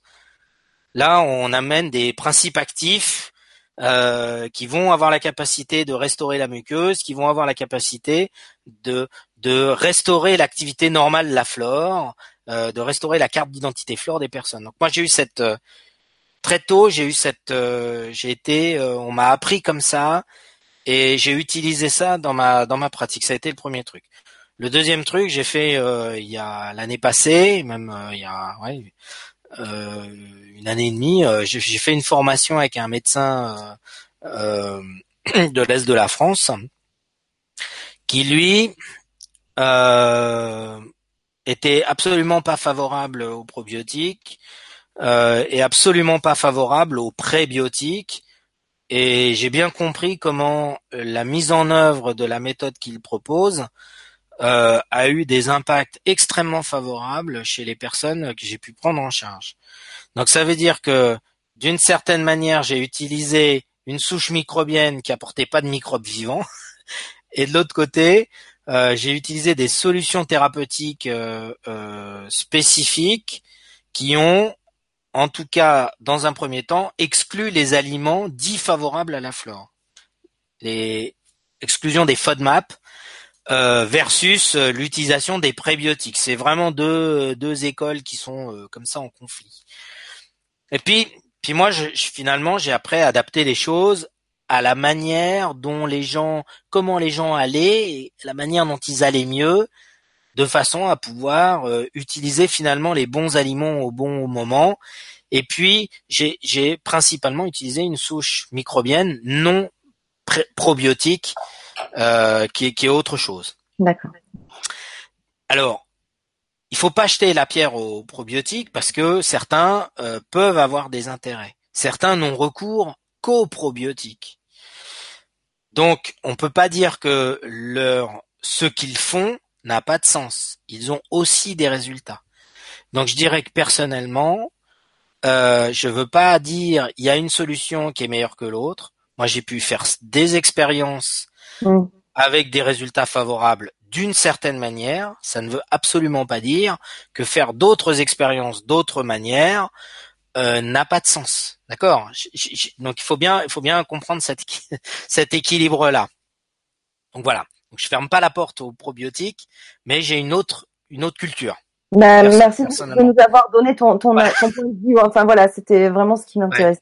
Après, chacun, euh, voilà, pr- prend, prend l'information, trie. Et... Mais moi, ce qui était important, c'était avoir ton, ton point de vue. Merci. Ouais, ouais, ouais, tout à fait. Donc, c'est possible de faire sans probiotiques. En tout cas, voilà. C'est aussi ça. D'accord. Par contre, euh, ne vouloir faire qu'avec l'alimentation, personnellement, je pense que euh, c'est, ça prend beaucoup de temps. Euh, on a un problème d'adhésion euh, des personnes euh, et, euh, et je trouve que le complément alimentaire intestinal, euh, en tant que levier thérapeutique, il a, il a quand même vachement de sens, qu'il soit probiotique ou autre solution. Merci. Alors, il y a Ginette aussi qui te demande est-ce que les calculs peuvent venir d'un problème intestinal Euh, on parle euh, alors euh, les calculs biliaires, hein, j'imagine. Hein. Calcul biliaire, oui. mm, mm. Ah ouais, j'avais pas entendu. hein, Ça, ça avait, ça avait hein. sauté. C'est pour ça que j'essaye d'aller lentement. Ouais, ouais, ça, ça avait sauté. Ouais, ça, ça avait coupé. Alors, alors, euh, euh, bon, il y a des microbes intestinaux, notamment euh, le, microbe qui contribue à la prolifération de l'acné euh, et puis du terrain euh, de, l'acné, le psoriasis, les caries, euh, notamment. Cette, ce microbe, le Propionibacterium acnes, il a une particularité, c'est de nuire à l'activité de la vésicule biliaire. Il mange les selles biliaires. Donc, il y a forcément un, lien entre la flore intestinale et ce qui va se passer dans la vésicule biliaire. La formation, la formation des, des calculs biliaires, donc ça, il y a forcément ça. La formation des calculs biliaires, elle est liée euh, au, au, au fait qu'on a euh, parfois beaucoup de cholestérol. Et ce cholestérol, il va être, il va servir de base à fabriquer des selles biliaires. Et donc, quand on a énormément de cholestérol, on va avoir une déposition qui va s'opérer dans la vésicule biliaire. Et on aura, c'est une des pistes. hein. Après, encore une fois, hein, je dis pas c'est la raison. Il faut bien comprendre, hein, d'accord? C'est pas absolu. Il y a peut-être bien d'autres raisons. Puis moi, il y a plein de choses que je connais pas. Donc, euh, donc c'est toujours. Je veux toujours relativiser hein, pour euh, dire il y a plein de portes ailleurs ouvertes. Hein. C'est important. Donc, le, le ce, ce, ce, ce, cet excès de cholestérol va commencer à se déposer dans la vésicule, former ce qu'on appelle des boues biliaires, et puis former des calculs dans la vésicule biliaire. Quand même, un des éléments dans la formation des, calculs dans la vésicule biliaire, c'est en amont quand même un, une dysfonction euh, du foie. Et on a besoin que le foie il fonctionne correctement. Et on peut se dire que un foie qui, pour différentes raisons, va être encrassé, euh, euh, qui pour différentes raisons va accumuler des graisses. On va parler de foie gras, de, stéatose. Euh, bah, tout ça, ça va contribuer à avoir euh, un ralentissement des fonctions euh, biliaires et, ça va favoriser la, formation de, calculs dans la, vésicule biliaire. Donc oui, forcément, ce qui se trouve dans les intestins, intestin et foie, c'est bonnet blanc et blanc bonnet. C'est deux, euh, c'est deux faux jumeaux, mais qui sont tout le temps ensemble. Donc c'est, ce qui se passe dans le foie est forcément en lien avec ce qui se passe dans les intestins. Ce qu'on va retrouver dans les intestins remonte au foie, systématiquement. Alors Ginette répond qu'elle a pris il y a quelque temps de ça des probiotiques et ses douleurs d'estomac se sont accentuées mhm. et ses taux de cholestérol sur son bilan sanguin sont normaux. Ok, ok. Bon. Euh, après, encore une fois, euh, c'est euh, c'est la question dans la, la, la, manière dont les selles biliaires se forment, s'agrègent. même si les selles, le cholestérol est pas en excès, hein, comme je l'ai dit, hein, c'est une, une des une des pistes. le fait d'avoir une, une fonction hépatique qui qui joue pas, euh, ça va contribuer à la formation euh, des calculs biliaires. Moi, il y a, y a, quand même un truc qui est, qui est intéressant dans ce que dans ce qu'évoque Ginette, hein, qui va complètement dans le sens de, de la dynamique des, des probiotiques. On voit bien que là, dans ce qu'elle a vécu, les probiotiques ont, ont aggravé euh, les, les troubles de l'estomac et que fondamentalement, il aurait il, il aurait peut-être il aurait été intéressant peut-être, hein, après encore une fois, de euh, euh, favoriser la vidange de l'estomac. Et un des éléments, encore une fois, de pouvoir agir là-dessus, c'est euh, euh, manger plus tôt le soir, moins de quantité, et puis avoir le citron gingembre eau chaude le matin, de façon à favoriser la vidange de l'estomac. Voilà, ça peut, ça peut être une piste pour pour, pour Ginette. D'accord. Euh, il y a Nicolas qui demande euh, si est-ce qu'il y a un régime à mettre en place pour lutter contre l'inflammation de l'intestin due à la maladie de Crohn? Alors euh, oui, de manière de manière très claire. Euh, dans, dans un cas de, de problématique de, de Crohn, euh, ça c'est pas moi qui le dis, hein, c'est, euh, on a retrouvé ça chez Kousmine, euh, on a retrouvé, on retrouve ça chez Jean Seignalet. Euh, c'est l'exclusion des sources de gluten de maïs, les produits laitiers. Alors pour le maïs, c'est c'est c'est quelque chose de très ambivalent parce que les personnes généralement qui excluent le gluten vont euh, vont se retrouver à consommer des produits de substitution à base de maïs. Alors ça c'est une grande question. Euh, alors bien évidemment euh, il y a plein d'autres aliments qui sont pas du maïs. Hein. Il y a le millet, le sarrasin, le quinoa. Même si il a parcouru toute la planète, on commence à avoir des quinoas régionaux. En Suisse, on en produit du quinoa, donc j'imagine qu'en France, on devra en produire aussi pour éviter qu'ils viennent, euh, viennent d'Amérique du Sud comme ça. Euh, donc il y a, plein d'autres aliments, mais c'est clair que au d'un point de vue central, l'exclusion du gluten des produits laitiers, c'est c'est un élément euh, hyper hyper important. Dans la problématique de l'inflammation, euh, mais je pense que ça, bah, de toute façon, les médecins le proposent déjà dans, dans la dans la, la, maladie de Crohn. Euh, on évite euh, l'excès de fibres et euh, et puis euh, notamment l'excès de fibres des légumes crus. donc ça, c'est c'est aussi un des éléments qu'on met en place. Après, quand les choses vont mieux hein, dans les, les problématiques de, de Crohn, on peut euh, réintroduire euh, les légumes crus sans euh, sans créer, sans aggraver l'inflammation. Mais un des éléments au début, bien sûr, c'est d'agir là-dessus. Et puis il y a un élément majeur dans la maîtrise de l'inflammation en règle générale, c'est agir sur les sucres. les, les sucres, qui s'assoient le sucre blanc, les sucres qui sont cachés dans dans tous les produits euh, industriels, euh, gâteaux, viennoiseries, etc. Les plats cuisinés et les sucres des farines euh, en excès, ça va favoriser l'inflammation. Donc ça, il faut pouvoir agir dessus. Alors encore une fois, l'idée c'est de trouver exactement le, le, juste milieu. C'est pour ça aussi que le l'accompagnement par euh, on peut on peut très bien le faire soi-même mais je dirais que l'accompagnement quand même par quelqu'un euh, qui offre un regard extérieur permet de moduler euh, toutes ces, ces conseils entre guillemets euh, alimentaires de façon à les adapter aux besoins du moment euh, et au ressenti du moment de la personne. C'est pour ça qu'un accompagnement par quelqu'un aguerri de mmh. qui voit ça de l'extérieur est quand même quelque chose qui est qui est important. Hein. Mmh. Mais mais effectivement on peut le faire tout seul.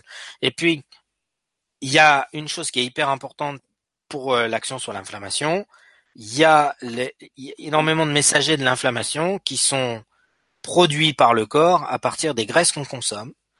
Et donc, pour avoir une action significative à partir des graisses sur euh, donc sur l'inflammation, on doit éviter de consommer les graisses cuites. Ça, c'est un.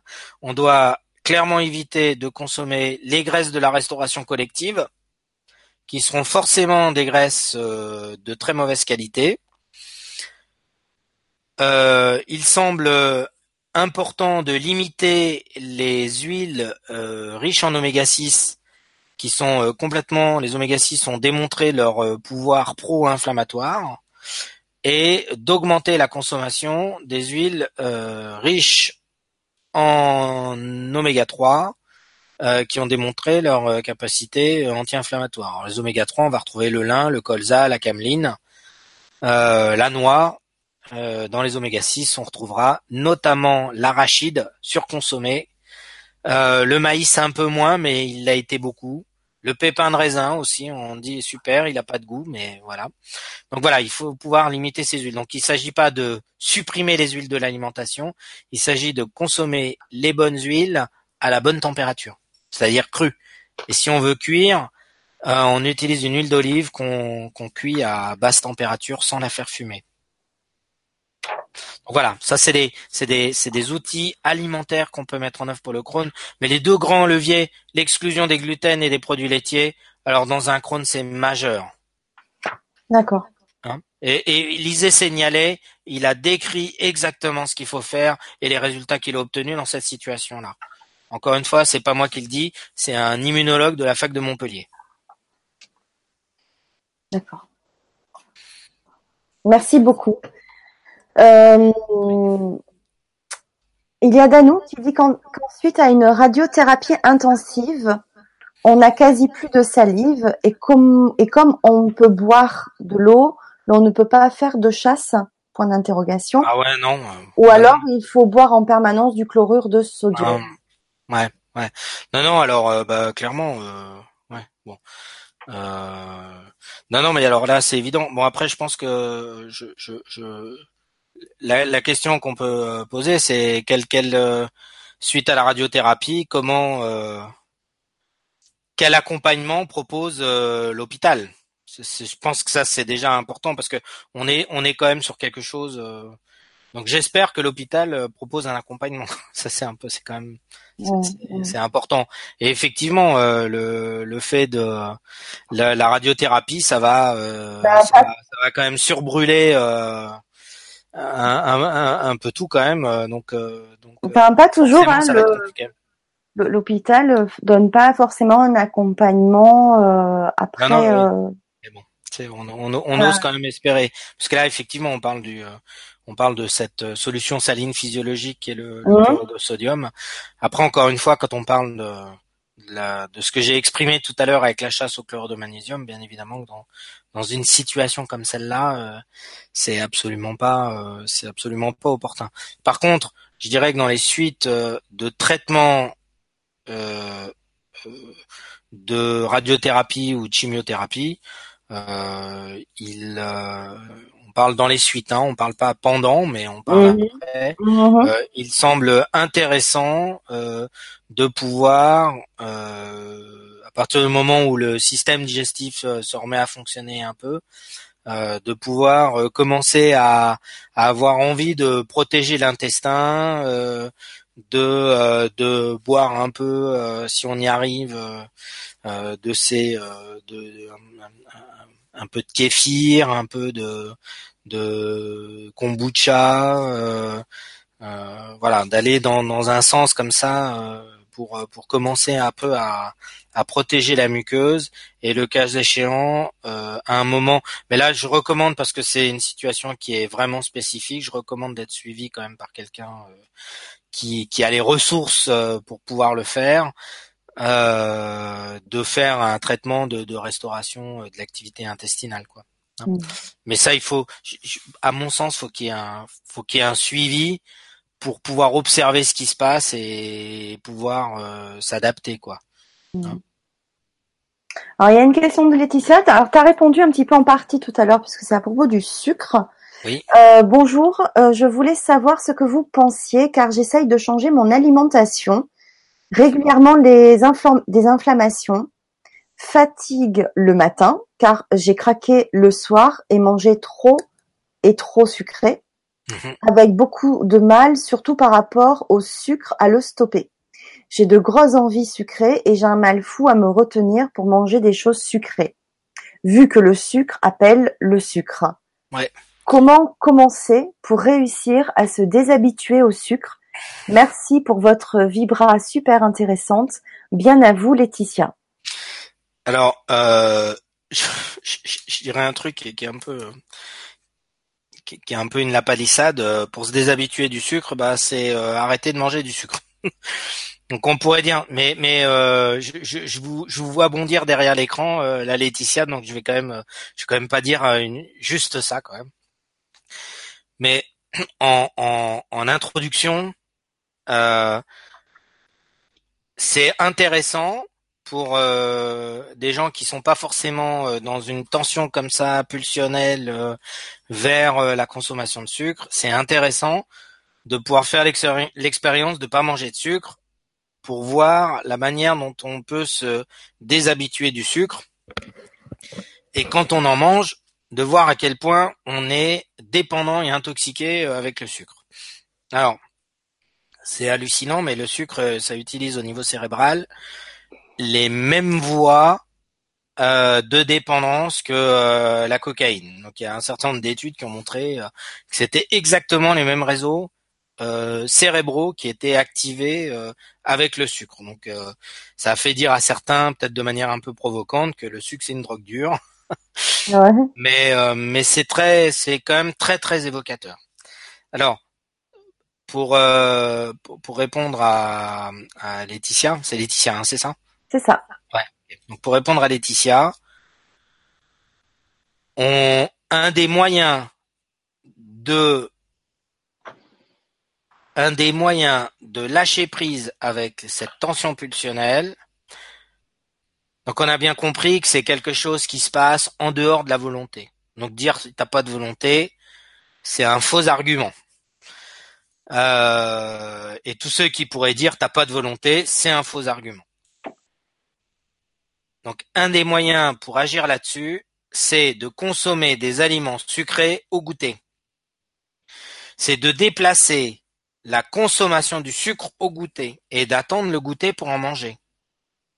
Et ça, dans l'organisme, donc ça c'est les principes de la chronobiologie alimentaire.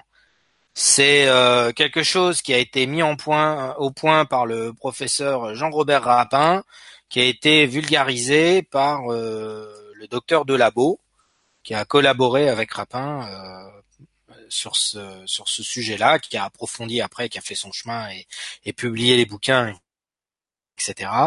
Mais euh, ce principe, c'est la chronobiologie euh, alimentaire.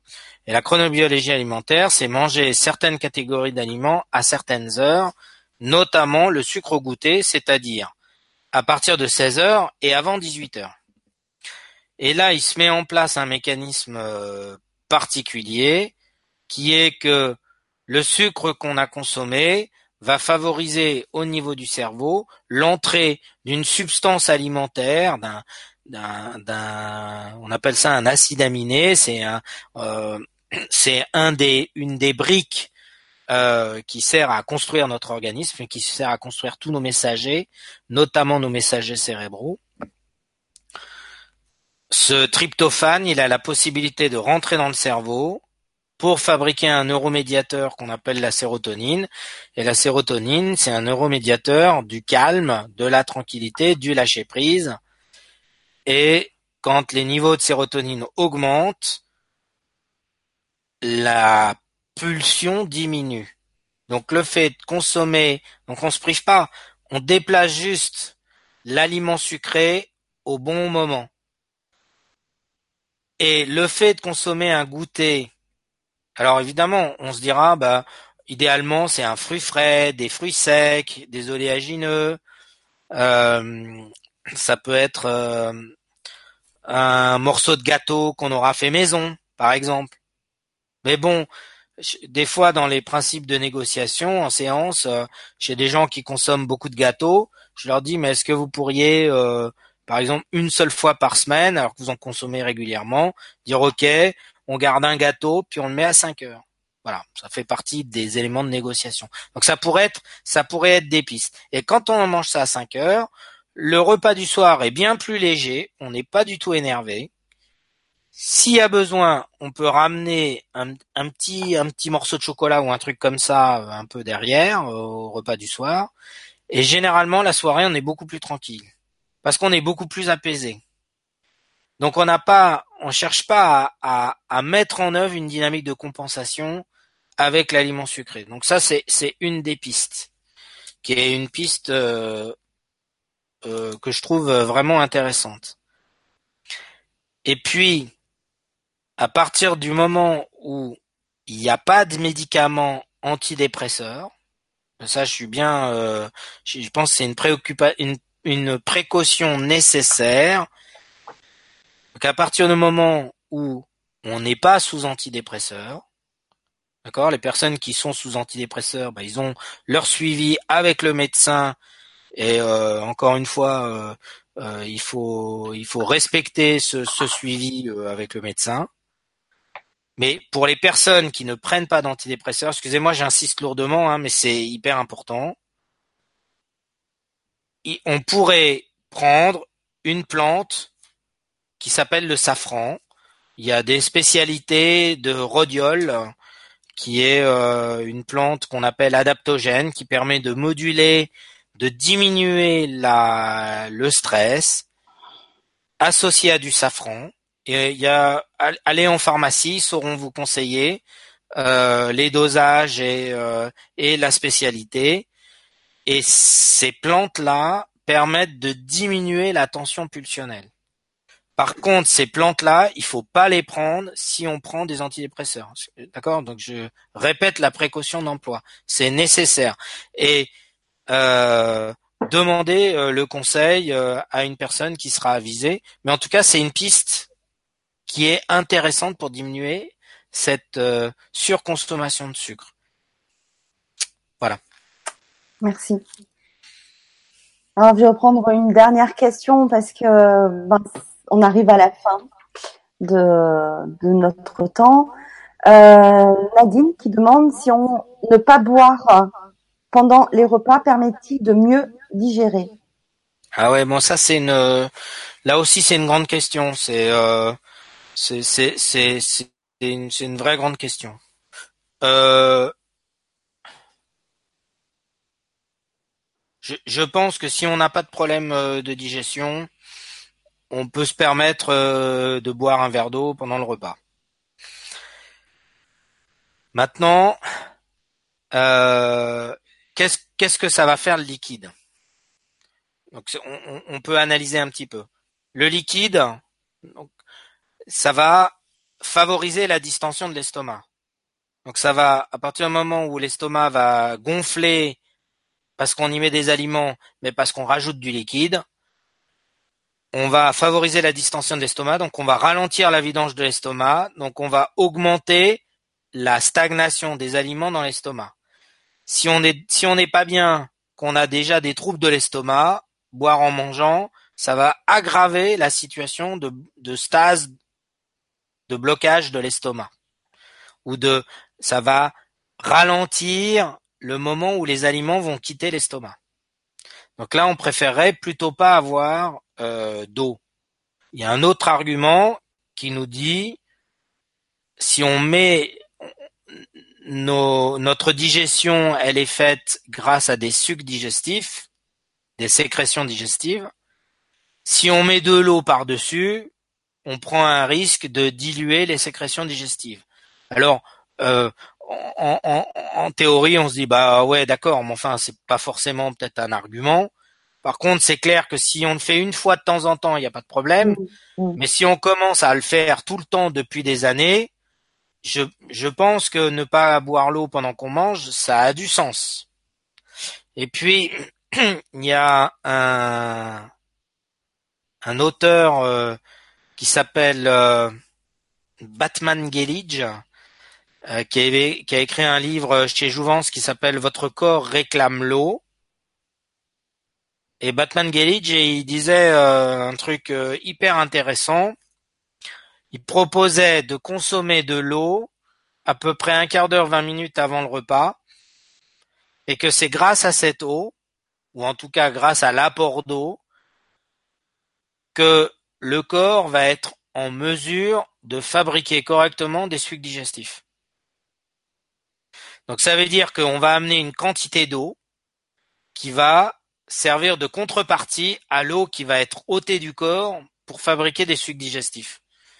Et je trouve très intéressant parce que si on consomme ça 20 euh, minutes avant le repas, eh ben, on n'aura pas le mélange de l'eau avec les aliments et puis on va favoriser la digestion. Donc pour euh, répondre à votre question, euh, je, pense que oui, boire de l'eau pendant le repas, c'est ça, ça peut pénaliser la digestion, c'est sûr. Maintenant, si on va bien, je pense qu'on n'est pas obligé de prendre cette précaution. Par contre, d'un point de vue euh, d'habitude, euh, prendre l'habitude de boire de l'eau en dehors des repas, euh, pourquoi pas. Enfin, disons que c'est ça peut être un choix intéressant. Hmm. Voilà. je vais prendre une dernière question de Christine qui nous dit que peut-on faire quand les gastro vous laissent sans traitement avec de très fortes douleurs? Alors ouais ouais alors ça c'est c'est ça fait partie des situations euh, qu'a priori le naturopathe euh, prend en charge. euh, C'est-à-dire euh, des situations où il y a une plainte euh, majeure et pas de diagnostic clair, où on dit Madame, vous n'avez rien, et puis entendez dans le dans ce que le médecin dit, vous n'avez rien, c'est-à-dire vous n'êtes pas malade en fait. Il faut pas entendre vous n'avez rien, il faut entendre vous n'êtes pas malade. Et vous vous dites mais je vais pas bien. Bah non, ouais, vous allez pas bien, mais vous êtes pas malade, mais vous n'allez pas bien. Donc ça veut dire que les fonctions sont, sont perturbées. Et donc là, ça suppose, quand on store de douleur comme ça, il y a, y a plein de, il y a plein de pistes, je dirais, euh, possibles. Euh, une des pistes, bien évidemment, c'est euh, euh, euh, avoir un accompagnement alimentaire, euh, soulager l'alimentation du soir. donc ça, l'accompagnement alimentaire, forcément, il faut le considérer. La consommation du gluten et des produits laitiers, forcément, il faut le considérer. Et alors, dans le cadre de la médecine, on dirait, mais si vous n'avez pas de maladie cœliaque, si vous n'êtes pas intolérant au gluten au sens de la médecine, ça n'est pas la peine de retirer le gluten. Faites l'expérience de retirer le gluten quand vous êtes tordu de douleur, quand euh, vous avez du reflux acide au niveau de l'estomac, que vous avez euh, le nez qui coule sans arrêt, que vous êtes complètement, vous avez l'ORL engorgé. Le fait de ne pas consommer de gluten peut euh, quand même améliorer. Je dis pas que ça va, je dis que ça peut. Ça peut être intéressant de faire l'expérience pour voir ce qui se passe. Donc ça, je pense que ça peut être un vrai levier sur la douleur.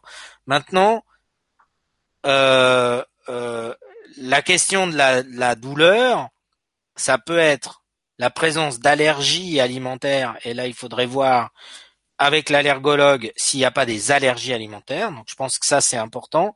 Alors peut-être que vous avez fait aussi le, le parcours de l'allergologue qui vous a, qui vous a dit que vous n'avez pas d'allergie alimentaire. Euh, après avoir fait l'expérience de pas de gluten, pas de produits laitiers, euh, ça peut être intéressant de faire un, un bilan pour évaluer si certains aliments ne vous conviennent pas. On parle de bilan d'intolérance alimentaire euh, que, que le milieu médical reconnaît pas du tout, qui sont en soi discutables, mais qui peuvent offrir des pistes intéressantes, qui peuvent qui peuvent être des outils d'aide à la décision de euh, ne pas consommer ou de moins consommer certaines euh, catégories d'aliments. Donc ça, je pense que le facteur alimentaire, il faut vraiment le considérer. Après, dans la la question de la douleur intestinale, la douleur où on store de douleur, il y a le côté spasmodique qui est là, euh, euh, en tout cas à entendre la, la description. C'est évident qu'un travail de flore intestinale, de euh, avec là, ça, vous pourriez utiliser des probiotiques pour essayer de voir si ça vous soulage. Quand on parle de colopathie fonctionnelle ou de colon spastique ou euh, de colon irritable, l'usage des probiotiques euh, est, est, une des pistes. Euh, vous avez un livre euh, de Jacques Médard chez Thierry Soucard Édition qui s'appelle Quand l'intestin dit non, qui parle de tous les signes de la colopathie fonctionnelle et qui parle de certaines solutions de probiotiques qu'on pourrait utiliser dans cette situation-là. Je vous recommande la lecture de ce livre si euh, si ça résonne un peu euh, avec ça, avec euh, avec votre votre situation. donc là, pouvoir intervenir sur la qualité de la flore. Et puis dans la dans le, dans ce côté spasmodique, il y a toute la dynamique du système nerveux. Et là, on consommera avec, à mon sens, bénéfice des tisanes de camomille, les tisanes de mélisse, euh, qui vont avoir un côté euh, antispasmodique calmant euh, au niveau intestinal. Je parle de la tisane parce que c'est facile à c'est facile à utiliser. Euh, il y a une plante moi que j'utilise régulièrement dans cette dynamique de spasme en Suisse, c'est la la pétasite qui euh, a cette action antispasmodique. Mm. Donc ça, c'est des, c'est des pistes. Hein. Mais forcément, euh, faites-vous, enfin, moi je dirais, encore une fois, essayez des choses, mais faites-vous accompagner. J'imagine que vous avez déjà essayé pas mal de choses, probablement. Mmh. Mmh. Euh, donc, on, je vais poser vraiment la dernière dernière question euh, parce que sinon on, va jamais arrêter. Euh, c'est Linéa qui dit euh, si il a, si c'est abîmé en fait en consommant abusivement de piment. Ah bah ouais, bah c'est un gros irritant. Ouais, c'est clair que mm.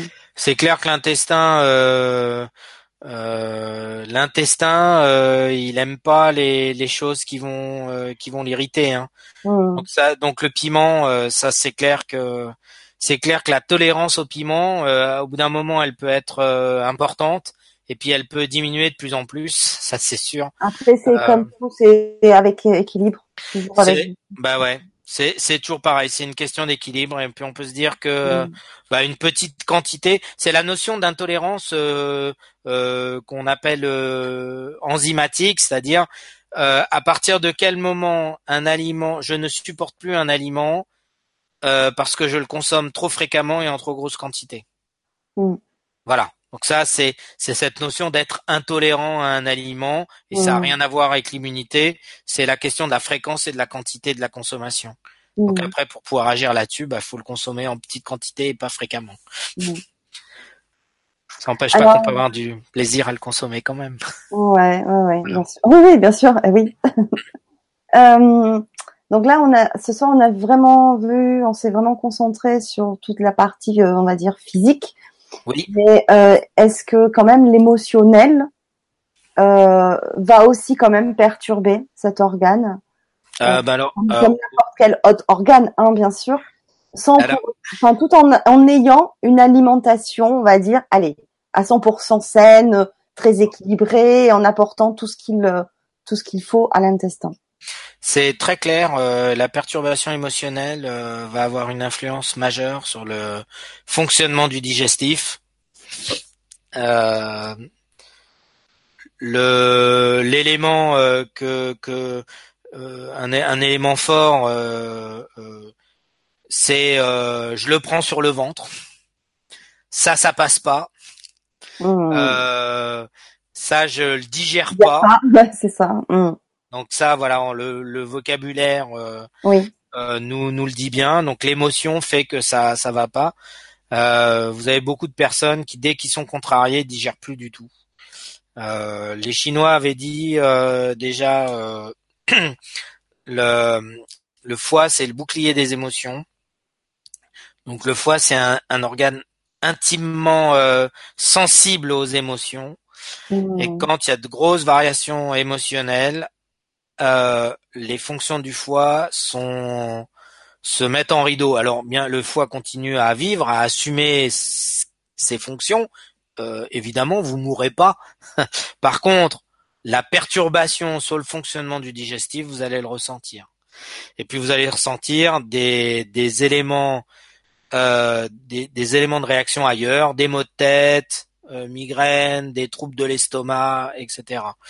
Donc ça, voilà. Donc oui, l'émotion est majeure dans la perturbation.